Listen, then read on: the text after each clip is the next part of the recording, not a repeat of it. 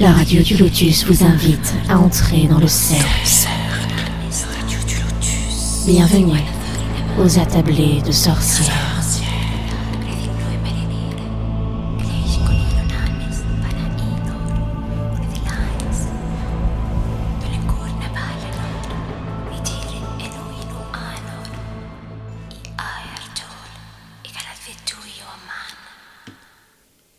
Bonsoir à toutes et à tous, j'espère que vous allez bien. Michael le Lotus avec vous, ou plutôt ce soir devrais-je dire Elias le sorcier, bien sûr, puisque nous sommes à La Tablée de Sorcière, notre émission La Tablée de Sorcière que vous connaissez bien maintenant, je pense, parce qu'il y en a eu plusieurs déjà. Euh, je suis euh, bien sûr toujours en compagnie de Caroline, bien sûr, bonsoir Caro. Bonsoir Michael. Ça va bien? Oui. Bon, ça va Tant mieux. La tablette sorcière, ça fait, euh, oh, je sais pas, ça fait au moins 4 ou 5 émissions, enfin je sais plus, mais ça en fait pas mal quand même maintenant. Donc euh, voilà, euh, on est toujours fidèle au poste et, c'est très bien. Et nous avons bien sûr pour ce faire les habituels et les habitués des attablés de sorcières, c'est-à-dire les, les, piliers des attablés, même je dirais, donc en commençant par Opakiona. Bonsoir Opakiona. Coucou, oui, on a commencé au mois de mars. Ah c'est ça. Oui, oui, ça fait un petit bout maintenant. Voilà, c'est ça. Euh, bonsoir tout le monde. Hein, bonsoir. Bonsoir, bienvenue. Merci. Euh, nous sommes avec euh. Bonsoir Cadric. Bonsoir tout le monde. C'est la forme, ça fait un bout de temps qu'on ne s'est pas entendu. Oh oui, depuis la dernière émission, quoi. Oui, c'est ça. En fait, mais ouais, c'est vrai, c'est vrai. Eh bien, nous sommes avec Evie également. Bonsoir Evie. Bonsoir. Oh là, c'est pas la même, mais vous inquiétez pas, c'est la même. En fait, c'est Evie quand même. Hein. C'est pas la, même. Les auditeurs, ils vont se dire, mais c'est, elle a grandi d'un coup, c'est quoi ce truc-là? Elle a mué? Non, non, non, c'est bien elle. C'est pas un problème. C'est bien toi, on est sûr. Tu n'as pas beaucoup dormi, c'est pour ça les auditeurs s'en rendront compte. Mais ça va. C'est, tu es là, en. Enfin, c'est le principal. C'est super. Bah, j'espère en tout cas. Mais oui, oui, oui. Et nous sommes également avec, bah, je dirais même une habituelle, parce que ça fait la troisième, jamais 203, avec notre Lyra. Bonsoir Lyra. Bonsoir. Ça va? Ça va et toi? Ah bah oui, ça va bien, ça fait plaisir de t'entendre. Eh bien, c'est très réciproque. ah ben merci. Bah oui, ça fait un petit bout de temps. Alors euh, voilà, c'est vraiment super que tu sois revenu. Voilà, ça fait. Ah, c'est toujours agréable. Donc moi, je reviens. Je, suis. Ah bah merci, c'est gentil. Comme les chansons de Claude François, je m'en vais, je reviens. Oui, ah bah, c'est sûr que tu dois écouter ça toute la journée, j'en suis sûr. Ah non, mais tellement, c'est tout à fait. Ça m'étonne pas de toi. c'est clair. Oui, voilà. euh, et euh, mais alors, toi, Lyra, tu as été plongée dans le chaudron depuis toute petite. Je suis née dedans. T'es née dedans, voilà, c'est ça. je pense hein. que j'ai poussé directement depuis le fond du ah, ouais. ah, parce que toi, tu fais tellement de choses, as tellement, c'est vrai, hein, tellement de casquettes que pour te présenter, c'est pas évident parce que tu t'intéresses à depuis que t'es petite au paganisme, à la sorcellerie. Tu nous en avais parlé euh, et tu es à fond nature aussi, les plantes, les herbes, la nature. Euh, et tu nous avais parlé. tu nous avais parlé des runes aussi. Oui. Il y, a, quelques temps maintenant de ça. Voilà, donc il y a tellement, tellement de sujets qui t'intéressent qu'on pourrait faire 15 émissions, si tu veux, il n'y a pas de problème. Ouais, je pense. ça va être bon, quoi. voilà. Et nous sommes avec une petite nouvelle, euh, bah, notre invité euh, également, qui s'appelle Twig. Bonsoir. Bonsoir, bonsoir. Ça bonsoir. va ça va super, merci. Ah, je suis désolé, je ne sais pas si je prononce bien ton nom parce que je ne l'avais jamais entendu. C'est Twig, c'est oui, ça Oui, c'est bien Twig, oui. C'est bien ça. D'accord. Oui. Et toi, tu nous viens d'où alors, dis-moi? Euh, je viens d'où euh, Tu veux dire euh, physiquement ou spirituellement J'habite en Belgique. Parce que moi j'aime bien savoir d'où viennent les gens. Pour... Bah, L'Iran on connaît maintenant, Pakena, donc les gens peuvent avoir les émissions, mais moi j'aime bien tout savoir, tu sais, c'est pour ça. De Belgique, d'accord, ça fait deux avec Caro. Bon, bah, bienvenue, c'est bien, c'est très bien. Merci. Et, et Twig, toi tu es intrigué par tout ce qui est donc ce domaine finalement de la magie, de la sorcellerie depuis longtemps, non? Depuis tout le temps, ça t'intéresse? Le mystère. Ben, j'ai vraiment commencé, euh, je veux dire, à pratiquer quand j'avais 16 ans, mais c'est vrai que déjà très jeune, j'avais un attrait pour tout ce qui était euh, les fées, les dragons, euh, ah ce, côté un petit peu fantastique, la sorcellerie, tout ça. C'est vrai que c'est quelque chose qui m'a toujours beaucoup intéressé. Donc moi j'étais j'étais la, la, gamine qui parlait aux insectes et aux fées dans son jardin. C'est bien ça. À partir de là tout allait bien. et, et, oui c'est plus tard que j'ai pris conscience que ce, ce monde-là existait vraiment et que bah, je pouvais en faire partie à part entière. C'était très cool. Donc ça, c'est à 16 ans et à, 17 ans, euh, donc 16 ans, tu as découvert aussi la lithothérapie, c'est ça? Oui, c'est exact. Donc 16 ans, j'ai commencé, c'est ça, la, lithothérapie. Donc j'avais mes, mes, petits, mes, petits cailloux. En fait, c'est la, la maman de mon ex-copain à ce moment-là qui, qui m'en a offert et qui m'a dit, enfin j'en avais déjà, mais elle m'a dit, ben voilà, il y a des vertus, intéresse-toi, il y a des énergies, etc. C'est sympa. donc c'est là que j'ai appris ben, comment protéger, purifier, recharger et que j'ai pris conscience du, monde énergétique. Et c'est à 17 ans que, euh, que je me suis euh, plus rapprochée de, de la sorcellerie. De la sorcellerie, le mot qui tue déjà, attention. Hein. Tu vas nous, parler de la sorcellerie, nous expliquer ce que c'est que pour toi que la sorcellerie. Voilà. Et à 20 ans, tu en as parlé sur les réseaux, c'est là que tu as commencé à en parler, c'est ça? Euh, oui, c'est à 20 ans. Donc j'ai commencé à faire des vidéos, j'avais 19 ans. Et c'est à 20 ah ans que j'ai décidé de, voilà, de m'assumer publiquement et d'en parler avec, euh, avec mes gros sabots. Bah t'as raison. Et là tu en as 24, tu es une petite jeune, c'est ça la petite jeune de, la bande Oui, la petite Benjamin. Voilà, c'est ça, exactement. Alors juste en introduction, bien sûr, euh, vous pouvez nous contacter si vous le désirez hein, pour poser des questions euh, euh, à nos invités. il ne faut pas hésiter, il y a plusieurs solutions pour cela et je laisse Caro expliquer. Alors, pour les plus timides, un ah mail avec vos questions ou vos remarques, voilà, ou vos expériences, contact lotus.fr. Et si vous voulez être avec nous de manière plus interactive, le chat qui est ouvert tlk.io slash radio du lotus, tout attaché. Voilà, et il y a déjà du monde. Ah, il y a déjà du monde sur le chat. Alors, qu'y a-t-il sur le voilà. chat Alors, désolé si je prononce mal. Hein. Euh, Sophienne le magicien. Ah, c'est bien, le magicien. C'est bon, ça. Euh, alors, je redescends. Michael, Solania, Lunera, Memento, euh, Lila, YP, euh, Doc Sakura, ou Sakura, désolé, Fox Lunaire et, nous, en fait. D'accord, il y a du monde alors, c'est bien, c'est bien. C'est super sympa, les amis. Merci beaucoup d'être avec nous. Euh, voilà, euh, je crois qu'on a tout dit. Non, il y a l'application, tu l'as dit. L'application, la radio du Lotus, iPhone, smartphone. Vous cliquez sur Contact et et c'est anonyme en plus, donc euh, voilà. Allez-y, prenez n'importe quel pseudo, vous pouvez, lâchez vous, il n'y a pas de problème, ça c'est bon, vous êtes chez vous, voilà. Et puis vous pouvez retrouver bien sûr tous nos podcasts si vous êtes intéressé pour écouter les anciennes mmh. émissions. Voilà, sur podcast.fr, Spotify, Deezer et sur la chaîne YouTube. Voilà.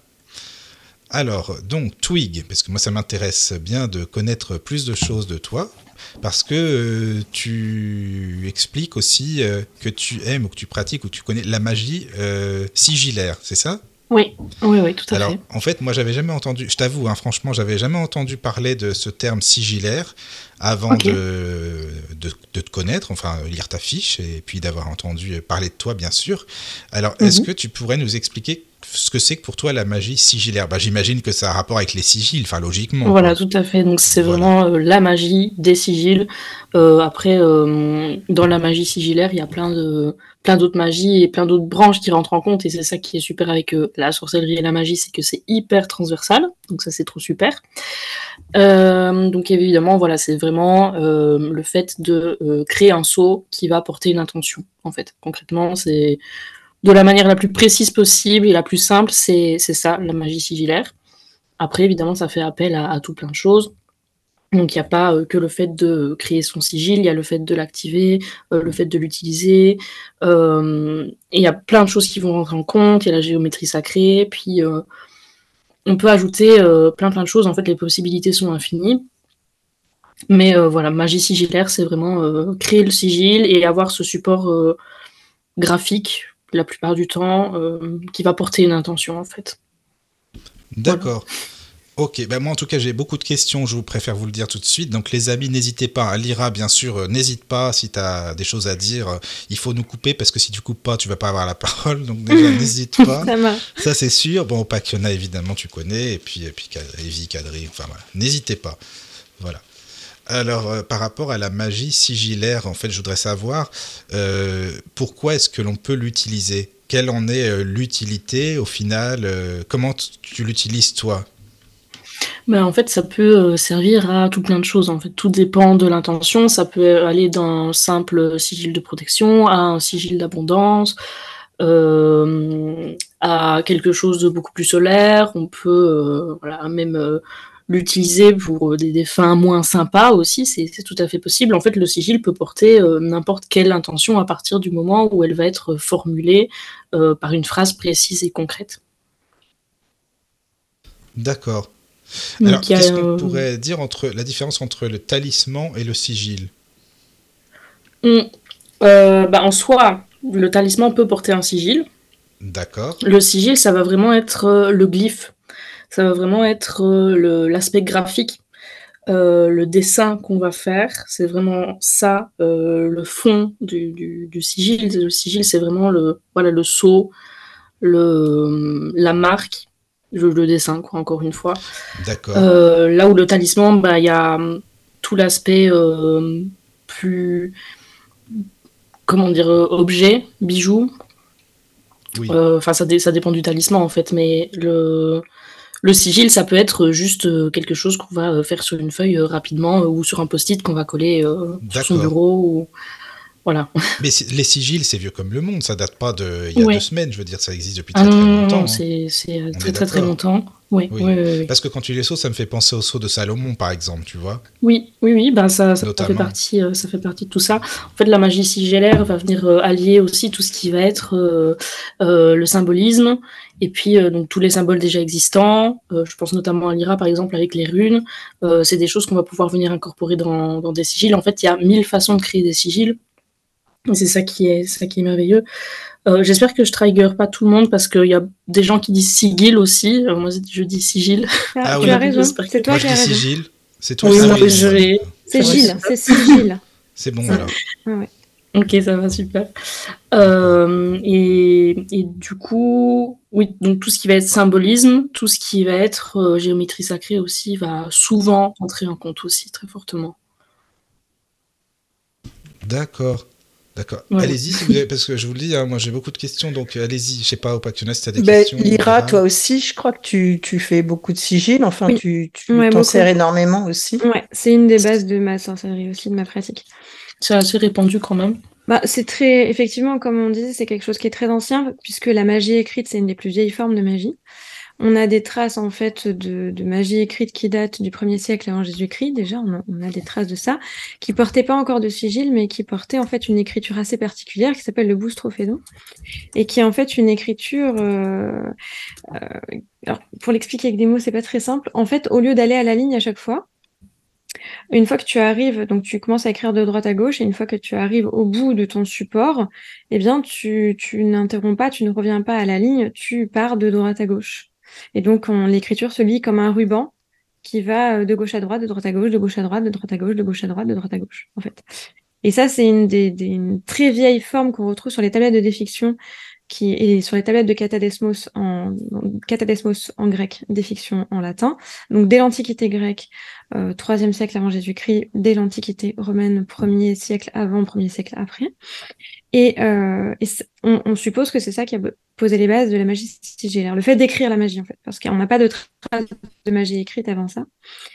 Ça, plus ensuite euh, les, influences qu'on a eues avec certains sortilèges écrits, notamment avec les Ogham. Donc les Ogham, c'est venu un peu plus tard, hein, c'est plutôt aux alentours du 4e siècle pour la, fin. Puis les runes aux alentours du 8e, euh, 9e siècle. Et ben, en mixant tout ça, on s'est retrouvé avec des symboles magiques qu'on s'est mis à graver et euh, qui ont été quantifiés dans des manuscrits dès le 15e siècle. Donc dès le 15e siècle, on a des manuscrits entiers qui sont consacrés qu'à ça. Je pense notamment au, euh, au euh, donc, qui est un manuscrit islandais qui est issu donc de la compilation de quatre manuscrits en réalité qui, ont été écrits par quatre scribes différents, trois islandais et un danois, donc au, cours du XVe siècle, dont sont issus notamment certains de, des sigils qu'on fait passer aujourd'hui pour des, runes vikings, c'est complètement faux. Hein, le fameux Aesiadmur et euh, alors le Vegvizir est dans un autre euh, dans un autre manuscrit contemporain de celui-ci, donc qui date aussi du XVe siècle.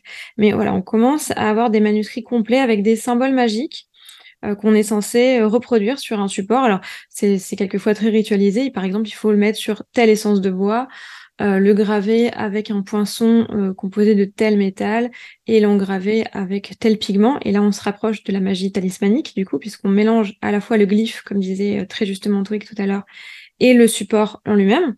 Donc le support qui est le talisman et le sigil qui est le glyphe.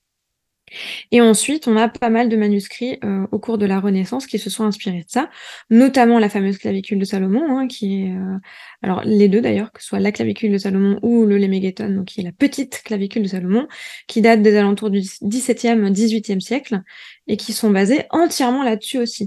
Donc on voit que c'est quand même une forme de magie euh, qui se transmet depuis longtemps, euh, qui fait partie de l'inconscient collectif depuis longtemps. On a aussi des traces, alors c'est pas exactement de la magie sigillaire, mais c'est aussi de la magie écrite dans l'Égypte antique, même si c'est encore un cas un petit peu différent parce que le hiéroglyphe est un cas à part.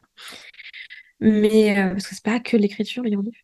Mais bref, on se retrouve avec une forme de magie qui est quand même très ancienne, qui est ancrée depuis très longtemps, qui fait partie euh, de la construction humaine, de la, de la psyché, euh, de la spiritualité, de la pensée et de la religion. D'ailleurs, il ne faut pas oublier que les religions du livre utilisent également des sigils. Euh, si tu regardes euh, l'étoile de David, de la religion euh, juive, c'est un sigil. Si tu regardes euh, le chrisme de la religion catholique, c'est un sigil, donc qui combine les initiales du Christ et l'alpha et l'oméga qui sont ces symboles, le début et la fin. Donc on a bien l'idée d'un symbole qui est composé de plusieurs symboles assemblés ensemble. Assemblés ensemble c'est un petit peu. Hein, bonjour. Merci pour le pléonasme. Non, on n'a rien dit. Assemblés ensemble en même temps, mélangés. Euh, bref, vous avez compris. Mais euh, voilà, on a cette idée-là. Donc, l'étoile de David, on a deux triangles qui sont imbriqués l'un dans l'autre. Donc, c'est bien un civil. C'est pas un symbole unique. Et le chrisme qu'on retrouve euh, dans le christianisme également, puisque on a les initiales du Christ. Donc, on a deux lettres grecques. Euh, qui sont l'alpha, enfin pas les initiales, mais les symboles du Christ, de lettres grecques, l'alpha et l'oméga, avec les initiales euh, du Christ qui sont rassemblées au centre. Donc on a vraiment cette idée de, de créer un nouveau, un nouveau symbole composite avec des symboles préexistants. Et ce qui est intéressant de... Excuse-moi. Non, vas-y, vas-y. ce qui est intéressant de remarquer, c'est que le sigil a complètement dépassé le cadre de la magie pour rentrer dans le cadre politique, dans le cadre légal et dans le cadre civil. C'est-à-dire que le sigil, il a donné le sceau, le sceau que l'on appose, qui servait de signature. On avait ce qu'on appelait des bagues sigillaires, qui étaient des bagues qui étaient gravées du sceau d'une personne, généralement une personne de la haute noblesse, souvent un roi ou euh, un prince, un comte, un baron, ou en tout cas un haut dignitaire ou quelquefois euh, un membre de la cour judiciaire, juge, etc., pour euh, être apposé dans la cire et tenir lieu de signature et surtout non seulement de signature mais de preuve d'authenticité. Donc on a cette idée-là et souvent ce qui était repris sur les sceaux, c'était soit des symboles, là aussi composés avec d'autres d'autres symboles. C'est la base également de l'héraldique. L'héraldique, c'est du sigillaire aussi. Et le monogramme donc le fameux euh, assemblage des initiales de quelqu'un qui sert à se transmettre, à marquer euh, l'appartenance, etc. Donc c'est vraiment quelque chose, le sigil, qui est à la base de l'identité humaine en fait. Et pas seulement, au départ, seulement dans la magie, puis euh, dans le cadre beaucoup plus civil et beaucoup plus contemporain. Aujourd'hui, quand on voit sur les... bah, par exemple, sur les, le vieux linge de maison, quand on a les monogrammes qui sont brodés dans le coin, eh ben, c'est l'héritage de cette magie sigillaire où on combine des lettres pour faire un symbole, euh, un symbole entier avec des symboles différents. Et le, sceau, l'héraldique, eh ben, c'est aussi des, des héritiers de la magie sigillaire. Mais quand on fabrique des sigils, enfin quand on en crée nous-mêmes, je veux dire, c'est pas forcément avec des symboles qui existent déjà. Non, si ça nous parle à nous tel symbole, t'es d'accord Oui, c'est ça. Oui, complètement. On peut, on, peut faire des choses complètement composites. On peut même utiliser des symboles qui sont issus de différentes bases. Voilà. Et faire notre euh, sauce, quoi. Voilà, ça c'est complètement, euh, mmh. c'est complètement libre. Je regarde juste un petit peu euh, au niveau du, du, chat parce que je vois qu'il y a eu des questions dessus. Euh, alors, je vois remis au goût du jour par Austin Osman Spare. Alors, tout à fait. Austin Osman Spare, il faut savoir donc que, alors, il est à la base de ce qui est aujourd'hui la Chaos Magic, même si il l'a pas fondé directement. Mais c'est quelqu'un qui s'est énormément intéressé à ça et qui a déterré beaucoup, beaucoup de sources qui avaient été un peu boudées.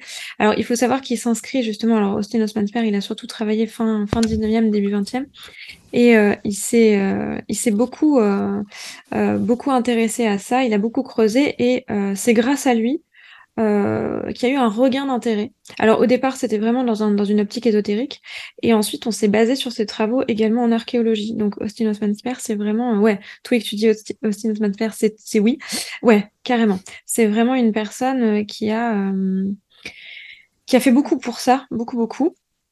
alors, je vois qu'il y a eu des questions aussi sur le. Ah, merci, euh, Iliana. Plus de connaissances Non, non, t'inquiète. Alors, le Galdrabok. Le Galdrabok, donc oui, je l'ai expliqué, c'est un, c'est un manuscrit islandais qui date du 15e siècle et qui a été composé sur la base de quatre manuscrits issus de quatre scribes différents, trois islandais et un danois, euh, sur de la magie, en fait, euh, la magie scandinave aux, aux alentours du 15e siècle qui se base essentiellement sur le sigil. Donc c'est super intéressant. Euh, Ishtarus qui nous dit Les premières traces écrites de magie ne datent-elles pas d'Égypte? Alors non, en réalité, c'est beaucoup plus ancien que ça.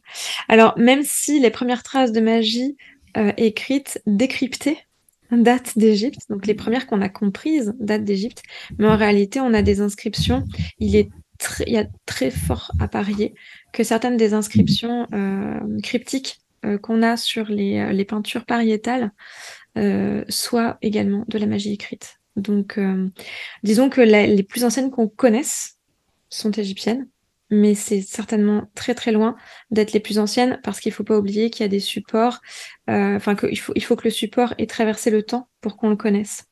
Or, le papyrus, ça traverse relativement bien le temps. le, le vélin, beaucoup moins. les tablettes de cire, encore pire. Le bois, n'en parlons même pas. Et euh, il faut savoir que euh, le papyrus était donc une, une, très belle découverte égyptienne, mais que beaucoup des peuples contemporains de, de l'Égypte antique utilisaient l'argile, la cire, je pense notamment à Sumer et à Babylone, utilisaient donc des supports qui ne sont pas pérennes. Et donc il y avait des formes de magie écrites babyloniennes qui sont plus anciennes que euh, les formes égyptiennes parce qu'elles sont mentionnées dans les textes, en particulier dans le cycle de Gilgamesh. On sait qu'il y avait de la magie écrite, mais malheureusement, on ne l'a pas parce que le support a été perdu. Mais euh, la, la, plus ancienne connue date d'Égypte, mais c'est loin d'être la plus ancienne réelle. Voilà. En gros, pour être, euh, pour essayer d'être, d'être rigoureux au maximum. T'as raison. C'est bien. Et on l'applaudit bien fort. Exactement. Oh non, il faut pas. Il ira toujours aussi pédagogue, c'est bien ça. C'est ça. Plaisir. Ça fait plaisir. Il y a d'autres quesres sur le chat ou d'autres remarques, je ne sais pas. Euh, pour l'instant, je crois qu'ils vient de d'écrire. Euh, les peintures rupestres pourraient l'être également. Oui, c'est ce que je te disais. Ouais. Oui, ça, oui, c'est possible. Ça, malheureusement, on ne le saura jamais. Mais c'est fort possible. En tout cas, euh, les peintures rupestres, il y a quand même cette volonté d'exprimer quelque chose de représenter graphiquement quelque chose et de le protéger. C'est-à-dire d'aller dans un endroit difficile d'accès, où il est nécessaire d'amener la lumière avec soi. Et si on a peint à l'intérieur des grottes, où on ne vivait pas, hein, contrairement à ce qu'on croit souvent, ils ne peignaient pas les parois de leur maison, hein, ils ne vivaient pas dans les grottes. Souvent, les grottes étaient occupées par des ours, donc c'était pas une très très bonne idée d'aller dans les grottes. Mais euh, c'était surtout pour les mettre à l'abri des intempéries et pour ne pas que ça s'efface. Donc à partir du moment où ta volonté euh, d'inscrire quelque chose et de qui ne s'efface pas, il y a forcément une dimension sacrée là-dedans. Forcément. Alors après, on ne sait absolument pas, et toutes les hypothèses qu'on a sur euh, c'est pour augurer d'une bonne chasse, c'est pour ci, c'est pour ça, ça a été démoli. Ça, on sait aujourd'hui que c'est très probablement faux.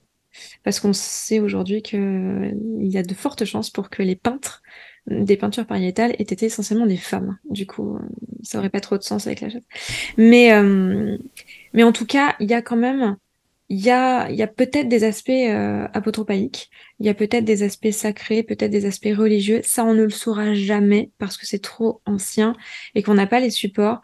Mais en tout cas, une chose est sûre, c'est qu'il y avait spiritualité. Ça, c'est une certitude puisqu'il y avait volonté euh, dans ces contemporains de l'inhumation des, corps, des cadavres. Et l'inhumation, c'est pas un acte anodin non plus. Donc, euh, il y a probablement une expression spirituelle sacrée, on va dire. On va dire sacrée plus que spirituelle derrière ça.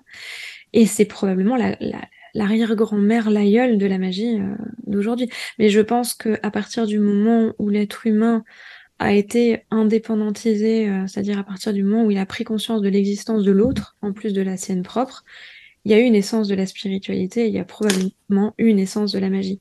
Euh, on en parle en psychologie, on en parle en psychiatrie également. Donc euh, voilà, il y a beaucoup de choses qui sont à décrypter là-dedans, mais là on est dans l'anthropologie et c'est encore une science qui est, qui est bien plus complexe que ça. Mais, euh, mais oui, en tout cas, c'est une forme d'expression qui est,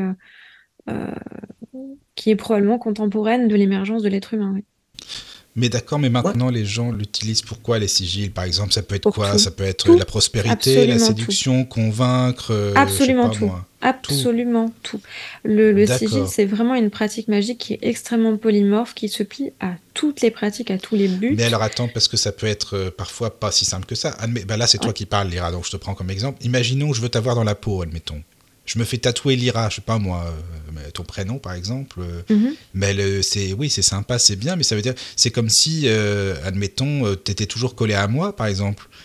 Ou je sais pas, admettons, tu es, avec un, petit copain, une petite copine, par exemple, tu te fais, ce que souvent ça arrive, hein, tu te fais tatouer le prénom et tout, et puis finalement ça, ça va plus avec. Donc ça veut dire que tu es toujours quand même inconsciemment, le sigil il est actif ou il faut le désactiver?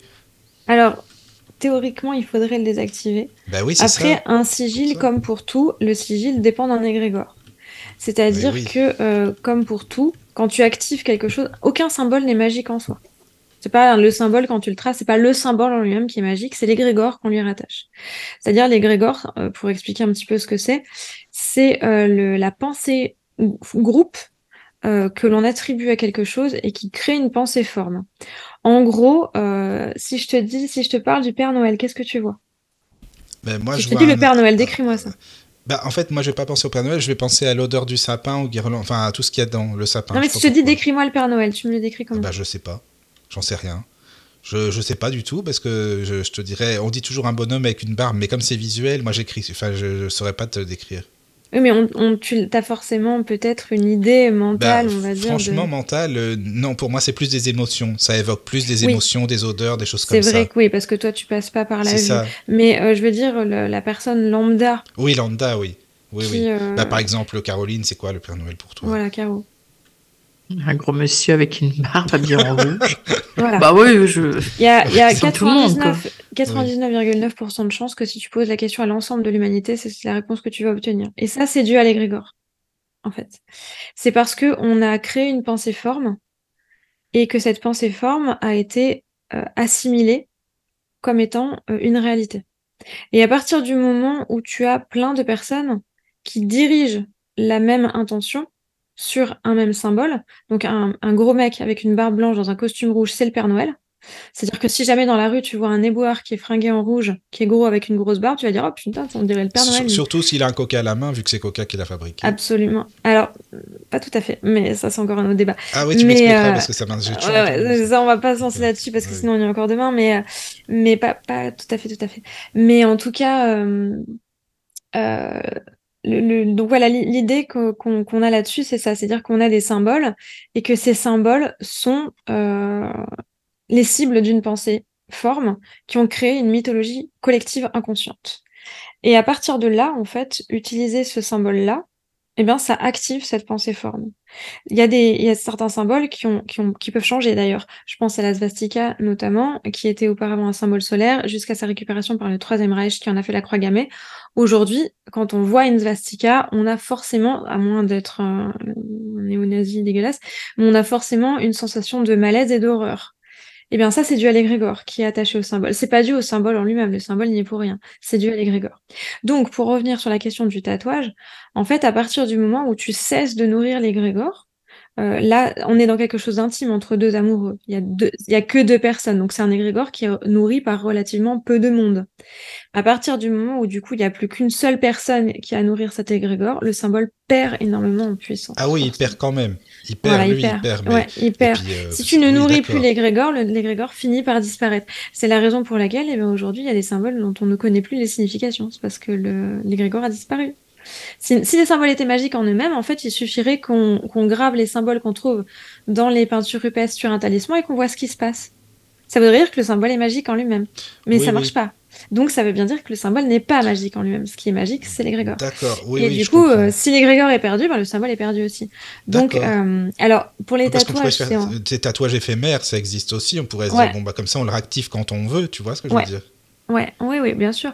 Après, on peut, on peut désactiver un symbole aussi. Si jamais euh, Ah c'est oui. un symbole lourd, par Oui. exemple, on s'est fait tatouer un, un symbole, euh, un symbole euh, important, on a envie de le désactiver, il est possible, dans, dans une certaine mesure, de le désactiver. Ouais, Mais que, euh, réfléchissez sang, avant de vous faire tatouer. Réfléchissez avant de vous faire tatouer. Ben si oui, vous- non, mais c'est ça, t'as raison. si c'est vrai.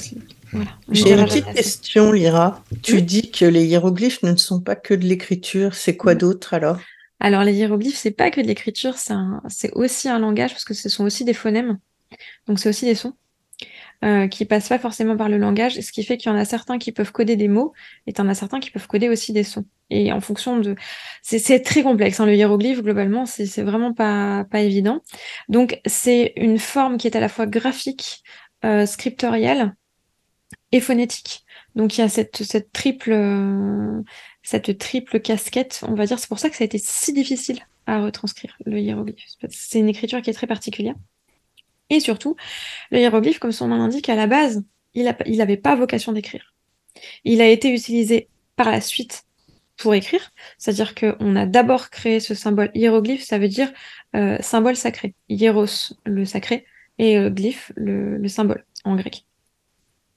Et euh, donc au départ, le hiéroglyphe était fait pour transmettre des sons qui correspondaient en fait à des incantations, donc à des mots magiques qui ne correspondaient pas à des vrais mots, mais qui étaient des sons qui étaient utilisés pour, euh, pour des chants rituels, euh, pour euh, des, des, des psalmodies, ce genre de choses-là, mais qui n'avaient pas de sens comme le mot en a aujourd'hui.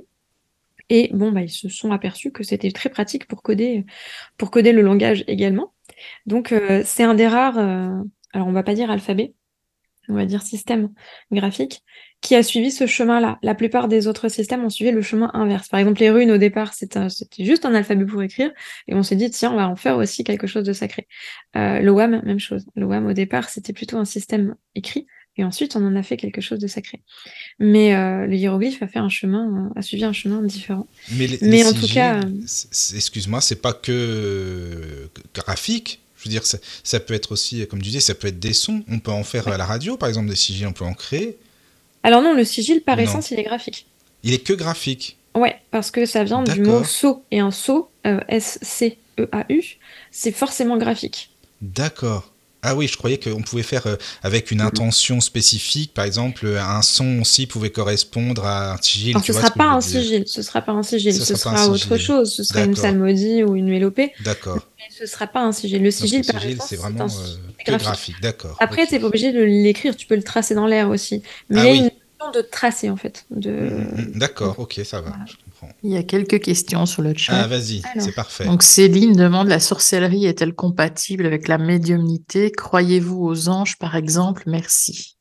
Ah, ça, c'est bien comme question. Ça. Alors, ça, tout alors, est compatible là... avec tout. Hein, euh, concrètement, la sorcellerie compatible avec la médiumnité, bien entendu, oui. Euh, alors, moi, personnellement, les anges, pas du tout. Je n'y crois pas. Après, chacun est libre de, de croire en ce qu'il veut. Euh, c'est pas parce que moi mes croyances sont orientées de cette façon-là qu'elles discréditent les croyances des autres, bien au contraire. Euh, mais par contre, oui, sorcellerie, médiumnité, ça va souvent de pair. Hein. Il y a Alors pas attention, mal de... Caro, là, oh là là là là, attention, sorcier, euh, médi... bah, peut-être pas dans l'autre sens, mais voilà. oui, c'est pour ça que je dis ça, justement, je fais exprès. Non, disons, les médiums ne sont pas toujours sorciers, mais voilà. les sorciers sont souvent médiums, on va dire. Oui, voilà. Souvent dans ce sens-là, parce que quand tu es médium, en fait, tu euh, étant donné que tu as des contacts avec d'autres choses, bah, du coup, la Eh pratique oui. de la sorcellerie est plus facile. Donc, forcément, voilà. As, disons que tu pars avec un, un, petit, un petit bagage euh, plus plus dans ton petit sac à dos, quoi. Mais, euh, mais oui, disons que c'est compatible, oui, oui, au contraire. Ouais. Et on peut avoir la réponse de Twig aussi avant de, de la nouvelle question? Euh, par rapport à si la sorcellerie est compatible avec la médiumnité. Oui, bah, ouais. Globalement, je partage, je partage le même avis que, que Lyra, euh, dans le sens où voilà, euh, tout est, est, compatible avec tout. On est rarement euh, juste une seule chose. Hein. Après, euh, l'identité, ben, c'est propre à chacun, c'est à nous de la définir. Euh, je pense que la médiumnité reste quand même un, un atout important quand on pratique la sorcellerie, ça c'est sûr. Mais qu'est-ce que c'est que tu as pratiqué la sorcellerie? Comme je, disais au début de l'émission, hein, j'allais te demander, parce que bah, comme on ne connaît pas, c'est la première fois que tu viens, donc est-ce que tu peux nous expliquer ce que c'est que pour toi la sorcellerie? Bah, Par définition, la sorcellerie, c'est lancer un sort. Donc après, on peut tergiverser pendant euh, des heures sur ce qu'est un sort ou pas. Euh, qu'est-ce que c'est avoir un pouvoir sur le sort? Qu'est-ce que c'est le pouvoir? Qu'est-ce que c'est le sort? C'est plein de questions qui sont, euh, qui sont hyper intéressantes. moi, globalement, c'est voilà, je vais prendre des objets physiques et je vais manipuler l'énergie de sorte à envoyer une intention, donc l'intention du sort, pour avoir voilà un, pouvoir sur le sort. Donc le pouvoir sur le sort, c'est avoir la main mise sur ce qui va arriver après. Après, euh, il y a toutes les notions de, hasard, de destinée, de tous ces trucs-là qui sont euh, énormément de l'ordre de la croyance. Ah voilà, c'est super complexe en fait, parce qu'il y a vraiment oui, toute cette notion de, de croyance, croyance en, le destin. Est-ce que j'ai vraiment, euh, moi, manipulé le sort, ou est-ce que ça devait être comme ça de toute façon? Enfin, Et est-ce que j'ai à faire ou non aussi? Exactement. Et enfin, bon, il y a quand même toute une notion voilà, de, de, croire en son propre pouvoir aussi qui va être super importante. Parce que ben, d'office, si on pratique en se disant de toute façon ça va pas marcher, il y a de fortes chances pour que ça, ça ne fonctionne pas. Et donc c'est là que ça allie en fait voilà, tout ce qui va être euh, la création de la pensée, euh, tout ce qui va être médiumnité, etc. et énergétique qui viennent euh, pour moi jouer un, rôle important. Après, c'est vrai que la sorcière aussi, de base, c'est euh, un mot qui a un peu été euh, créé pour faire peur.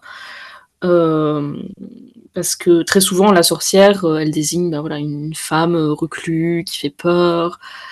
et ça, ça, a souvent été utilisé pour ça. Moi, la sorcière, c'est aussi un, terme que je veux dire féministe, qui pour moi est en soi indissociable parce qu'il y a toute cette histoire euh, voilà, de, des sorcières euh, qui ont été brûlées, qui en soi, euh, très souvent, il y a assez peu de... Enfin, il y a des cas avérés de sorcellerie par rapport au, au, féminicide du Moyen Âge, mais c'est vrai que ben, globalement, la plupart des, personnes qui ont été accusées de, de sorcellerie, ben, c'était des femmes qui, qui, dérangeaient, parfois des hommes aussi assez, assez plus rarement, mais ça existait aussi.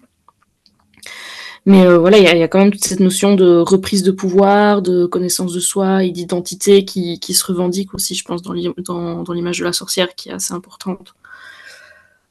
Euh, voilà, je, me suis un petit peu euh, égaré de la, question de base. Non. Mais... non, non, je te remercie. Non, non, franchement, non, non, ça répond à ma question. Moi, merci beaucoup. C'est bon. Il y a une question.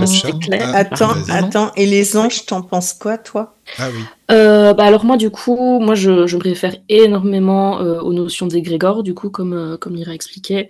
donc, pour moi, énergétiquement, à partir du moment où il y a des personnes qui croient, ça existe. Donc, est-ce que je crois aux anges? Bah, Je peux dire que oui, puisque moi, je, crois euh, aux égrégores, etc. Maintenant, euh, je ne travaille pas avec les anges. C'est pas euh, des, entités auxquelles je, m'intéresse. Mais, mais voilà, oui, globalement, oui, j'y crois. Voilà. Alors, il y a une question de Lila Shiban qui demande Votre sorcellerie utilise-t-elle la magie noire ou la magie blanche ou bien les deux? Alors, coucou Lila. Déjà, bonsoir. Oui, bonsoir. Bonsoir. Euh, alors, moi, j'ai mon avis sur la question. Euh, après, il y a toute une, euh, toute une histoire aussi au niveau des termes magie blanche et magie noire qui, bah, qui finalement est un peu racisé aussi quelque part. Alors, c'est vrai qu'aujourd'hui, on a la, plupart des pratiquants, on a tendance à dire que la magie n'a pas de couleur. Euh, en tout cas, noir et blanc, c'est quelque chose qu'on utilise assez peu et c'est vrai que, euh, enfin, personnellement, euh, je travaille beaucoup avec les notions bah, d'astral, d'entité, d'égrégore, etc. Et de mon expérience personnelle, ce que j'ai pu remarquer, c'est que les notions de bien et de mal sont des notions typiquement humaines. Et donc, du coup, une notion de noir et blanc, donc bien et mal, c'est euh, totalement humain et propre à chacun. Donc du coup, en fait, la, limite, elle est très, très, très euh, floue. Donc c'est très compliqué parce que euh, d'office, si moi je vais lancer un sort, par exemple, lancer un sort pour avoir un, emploi ou je ne sais pas, je vais trouver un emploi assez rapidement. Peut-être que derrière, il y avait une autre personne qui avait absolument besoin de cet emploi-là et que, par ma sorcellerie, ben, du coup, cette personne-là, ben, je vais la foutre globalement dans la merde. Donc, est-ce que du coup, bah, j'ai agi pour moi, j'ai agi égoïstement Est-ce que c'est bien? Est-ce que c'est mal? Ça, c'est, il y a toujours des conséquences en fait. Dès qu'on va lancer un sort, il y a toujours des conséquences, euh, plus ou moins grosses, et euh, le sort, euh, il peut être plus ou moins bon. Moi, si je devais répondre, est-ce que je pratique de la bonne ou de la mauvaise magie, je vais pas vous mentir, il y a des jours où je pratique des trucs qui sont globalement pas très sympas. voilà. Il y a des jours où je pratique des trucs qui sont plus sympas. Euh, voilà, ça, ça va dépendre ben, de, mon aspect personnel. Mais attends, mais au moins tu le dis, c'est ça? En fait, moi je dis c'est bien parce que tu le dis. Il y en a qui diront non, non, je fais que des choses euh, super, euh, vraiment. voilà. Mais tu fais des trucs pas sympas parfois, d'accord. Bah oui, ça peut arriver. Il y a. je vais, je vais, on peut pas être euh, gentil tout le temps, tout le temps avec tout le monde et se laisser marcher, euh, se marcher sur les pieds. Parfois, faut, faut poser ses limites, faut les imposer. Et euh, bah, moi, c'est ce que je fais. Et j'ai conscience de mon propre pouvoir. Après, évidemment, bah, justement, il faut avoir conscience des conséquences qu'un sort peut avoir. C'est ce que j'allais te dire. Il y, a des conséquences qui peuvent être vraiment très très grosses. Il faut être conscient de, de son propre pouvoir. Moi, j'ai déjà fait des bêtises. c'est comme ça qu'on apprend aussi, euh, des trucs dont j'étais pas forcément fière. Et je peux vous dire qu'aujourd'hui, bah, j'y réfléchirai euh, à même pas deux fois, euh, trois, quatre, cinq, six fois avant de, avant de refaire ce genre de bêtises, quoi. Mmh, mmh. D'accord. voilà. c'est plus, c'est plus pour obtenir quelque chose ou pour détruire quelqu'un? C'est ce que je me pose toujours avec la magie noire. Euh, bah, après, enfin, moi, je vais pas parler de magie noire parce que du coup, euh, c'est pas des termes que j'emploie, mais si je vais dire si je lance euh, une malédiction, par exemple, euh, très généralement, ça va être lancé pour, pour atteindre quelqu'un. Après, par exemple, si on parle de bannissement, par exemple, ça peut être bannir quelque chose de néfaste dans notre vie, comme une mauvaise habitude ou ce genre de choses. Mmh. Voilà. D'accord. Oui, Lyra, tu as un avis sur tout ça? Bah, ton, avis à toi bah, Globalement, mon avis rejoint beaucoup celui de Twig. Elle l'a très très bien exprimé. Euh, et puis, je rebondirais même dessus à dire que de toute façon, la notion même de magie noire et de magie blanche, c'est complètement impossible.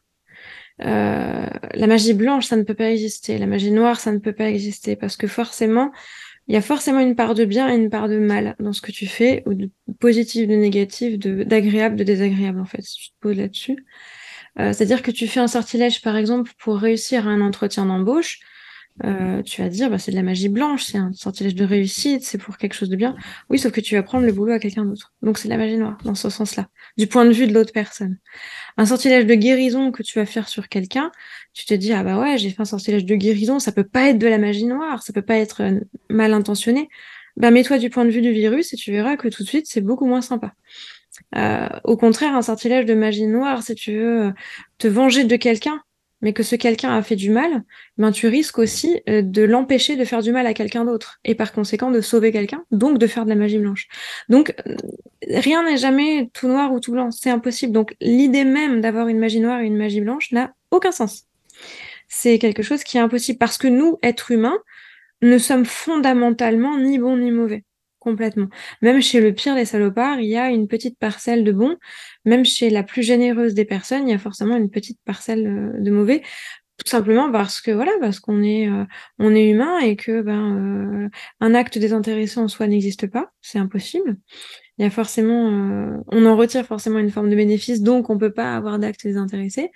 Et un acte malveillant, ben, si jamais ça fait ressentir du bien-être à la personne qui le produit, ben, il y a forcément eu une, bonne retombée, même si de notre point de vue à nous, c'est dégueulasse. Donc, euh, donc c'est une vision qui est très étroite des choses et qui aujourd'hui est complètement tombée en désuétude et a raison parce que voilà, c'est complètement, euh, c'est complètement, euh, comment dire, dépassé en fait comme, comme notion. Moi, je voulais euh, intervenir sur ce que Twig et Lyra ont raconté. Déjà, je suis entièrement d'accord avec vos deux, euh, vos deux points de vue qui sont similaires. Et je, tiens à dire même bravo parce que vous l'avez très bien expliqué. Et je voulais rajouter en plus que euh, magie noire, magie blanche, c'est comme pour la notion de bien et de mal chez les gens. Peu importe où vous êtes sur la planète, la notion de bien et de mal va varier.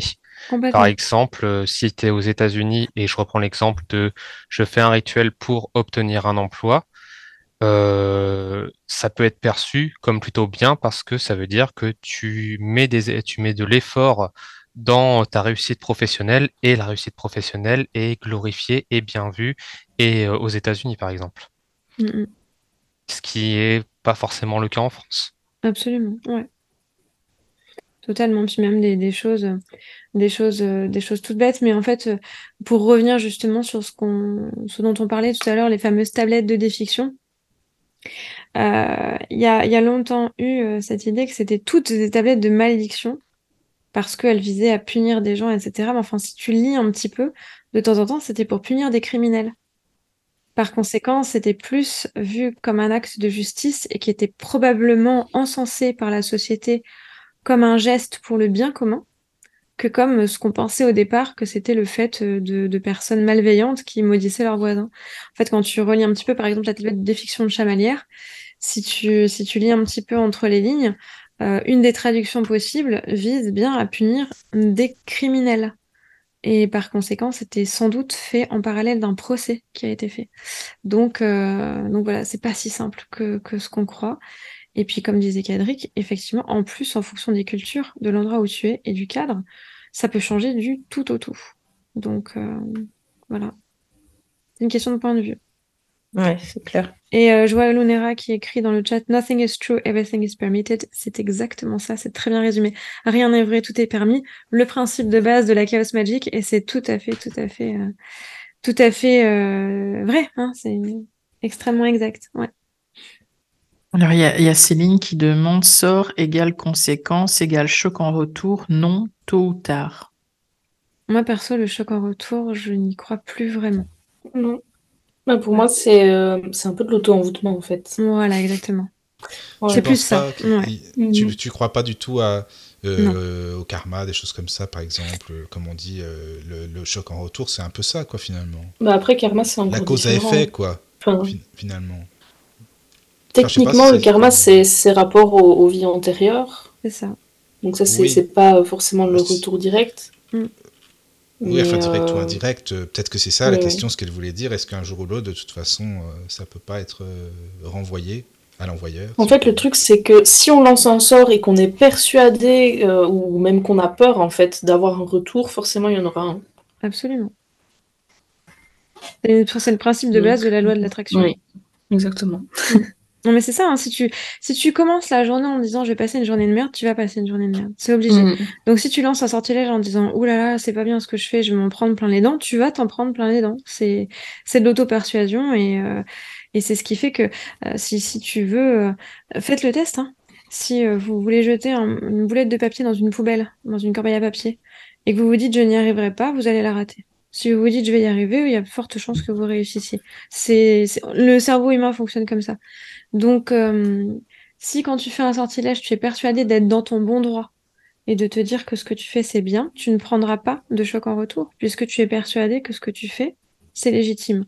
En revanche, si tu es dans un état d'esprit où tu es déjà dans la culpabilisation et dans la crainte, eh ben, il y a très fortes chances que tu te prennes un retour de bâton, mais qui ne vient pas de l'univers, il vient de toi. C'est ce que Twig disait dans l'auto-envoûtement, c'est tout à fait exact. En fait, tu t'auto-envoûtes toi-même. C'est la raison pour laquelle bah, il y a certaines personnes euh, qui, euh, euh, qui échouent lamentablement dans les malédictions, dans les choses comme ça, parce qu'elles savent qu'elles sont en train de, de, merder et que du coup elles se mettent elles-mêmes des bâtons dans les roues. Et c'est aussi la raison pour laquelle malheureusement t'as des scélérats qui ont l'air de réussir à tuer père et mère et s'en sortir, parce que eux sont sûrs d'être dans leur bon droit. Donc je ne pense pas qu'il y ait une espèce de justice divine euh, qui voit le bien et le mal, puisqu'on l'a dit, le bien et le mal n'existent pas. C'est une notion qui est purement arbitraire et qui est purement personnelle, en fait, qui est non seulement propre à, chaque souche culturelle, mais aussi à chaque individu.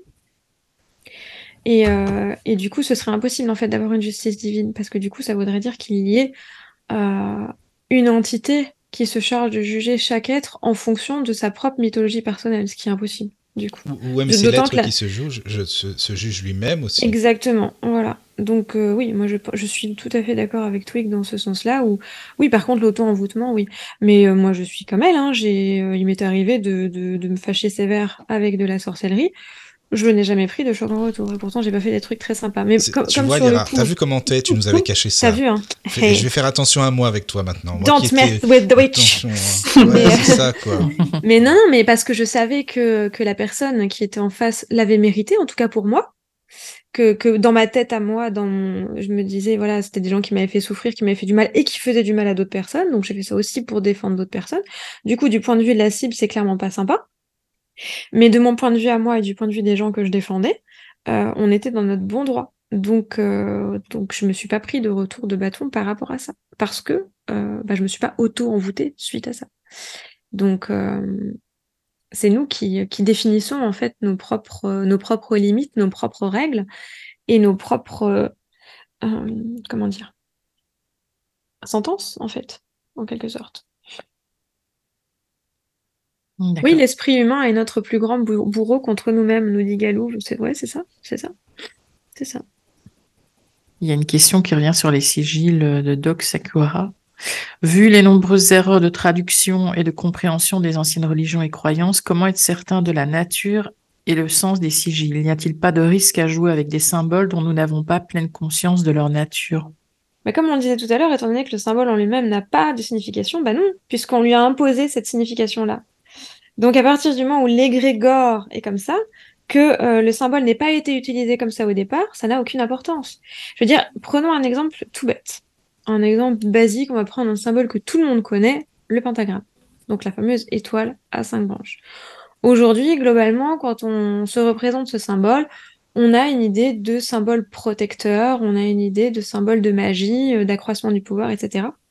Les quatre éléments plus l'esprit on a plein de, choses euh, qui vont dans ce sens-là. Ou alors, on a de l'autre côté euh, le satanisme et, euh, et la, sorcellerie négative, etc. Donc, on a un symbole qui est victime, enfin qui est victime, qui est source, cible de deux égrégores, au moins, différents.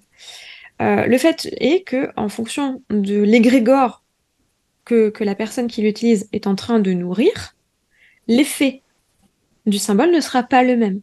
Christine Boutin qui trace un pentagramme, elle va tracer quelque chose qui va lui être néfaste, parce qu'elle est persuadée que le symbole est néfaste.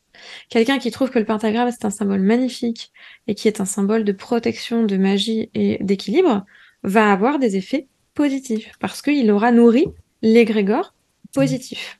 Donc, si jamais on récupère un vieux symbole, un symbole très ancien, euh, et qu'on lui a mis un égrégore de la part euh, d'une interprétation qui a été faite par euh, l'archéologie, par l'histoire, etc., et qu'on n'a absolument aucun autre égrégore qui est nourri encore par les gens, c'est-à-dire que les personnes qui l'employaient au départ ayant disparu ne peuvent plus nourrir l'égrégore de départ, eh bien que l'égrégore de départ ait été différent de l'égrégore qu'on utilise aujourd'hui n'a absolument aucune importance. Parce que c'est la force de l'égrégore qu'on utilise et qu'on nourrit qui a un intérêt et qui a des conséquences, en fait. Donc, eh ben, on peut jouer avec tout ce qu'on veut, en fait. Et c'est, le truc euh, qui, l'exemple le plus concret, justement, c'est la svastika. C'est-à-dire que même, euh, enfin, moi, je, suis très intéressée par la renouverie et il faut savoir que euh, dans les pays slaves, on utilise encore beaucoup certaines croix en C, donc certaines croix gammées. Le problème, c'est que moi, j'y arrive pas. C'est-à-dire qu'à chaque fois que j'ai voulu essayer un symbole comme ça, ça a été la catastrophe parce que ça me faisait penser à une croix gammée et que pour moi, bah, je nourrissais inconsciemment l'égrégore Troisième Reich. Et du coup, ça marchait pas, donc j'ai renoncé. Même si le symbole en lui-même, et je sais qu'il y a, je connais une personne qui est euh, euh, qui est russe et qui n'a aucun problème avec ça parce qu'elle a toujours appris que ce symbole-là avait telle signification avant même de découvrir que c'était la croix gammée quand elle a étudié à l'école. Mais quand bah elle était petite, mm. euh, comme sa grand-mère n'avait pas, euh, euh, c'est quelqu'un qui est un peu plus âgé que moi, donc sa grand-mère n'avait pas connu la Seconde Guerre mondiale, donc n'avait pas connu la perversion du symbole, donc lui avait enseigné ce symbole-là avec le, le, la signification première. Donc du coup, elle n'a aucun problème à employer une C'est pas un peu russe, toi, Lyra? Si, Il me semblait bien, c'est pour ça. Oui, oui. Et euh, bon, maintenant, il ne faut plus le dire, hein, parce qu'on se fait tirer des cailloux dans, la, dans le Ah merde, ah oui. Euh, mais, euh, mais oui, malheureusement. Enfin, malheureusement. j'en ai pas honte, mais bon, bref. Ils n'ont rien compris, donc c'est pas grave. Mais voilà. En tout cas, voilà. Mais, mais en tout cas, voilà, moi, moi, je peux pas parce que. Et c'est pas le symbole en lui-même qui est responsable, c'est l'égrégore que je nourris. Et moi, comme bah, la première fois que j'ai vu une croix en C, c'était sur un drapeau du Troisième Reich, ben c'est pipé, hein, c'est foutu, c'est mort. Le symbole est trop fort, l'égrégore est trop fort. Et jamais je pourrais utiliser une svastika sans penser à ça. C'est pas possible. Donc, euh, on peut en fait utiliser. Si l'égrégore de base a été perdu, il n'y a aucun souci. Mm. En tout cas, ça fait bien discuter sur le chat. c'est vrai que c'est un sujet qui est, super vaste, c'est super ben intéressant. C'est bien, mm. les amis, continuez de papoter entre vous. S'il y a des questions ou des remarques, euh, il ne faut pas hésiter à les, dire à l'antenne. Hein, euh, Caro, ou je sais pas, bah, pas Oui, il y a une, remarque, question, remarque de, de Cumin.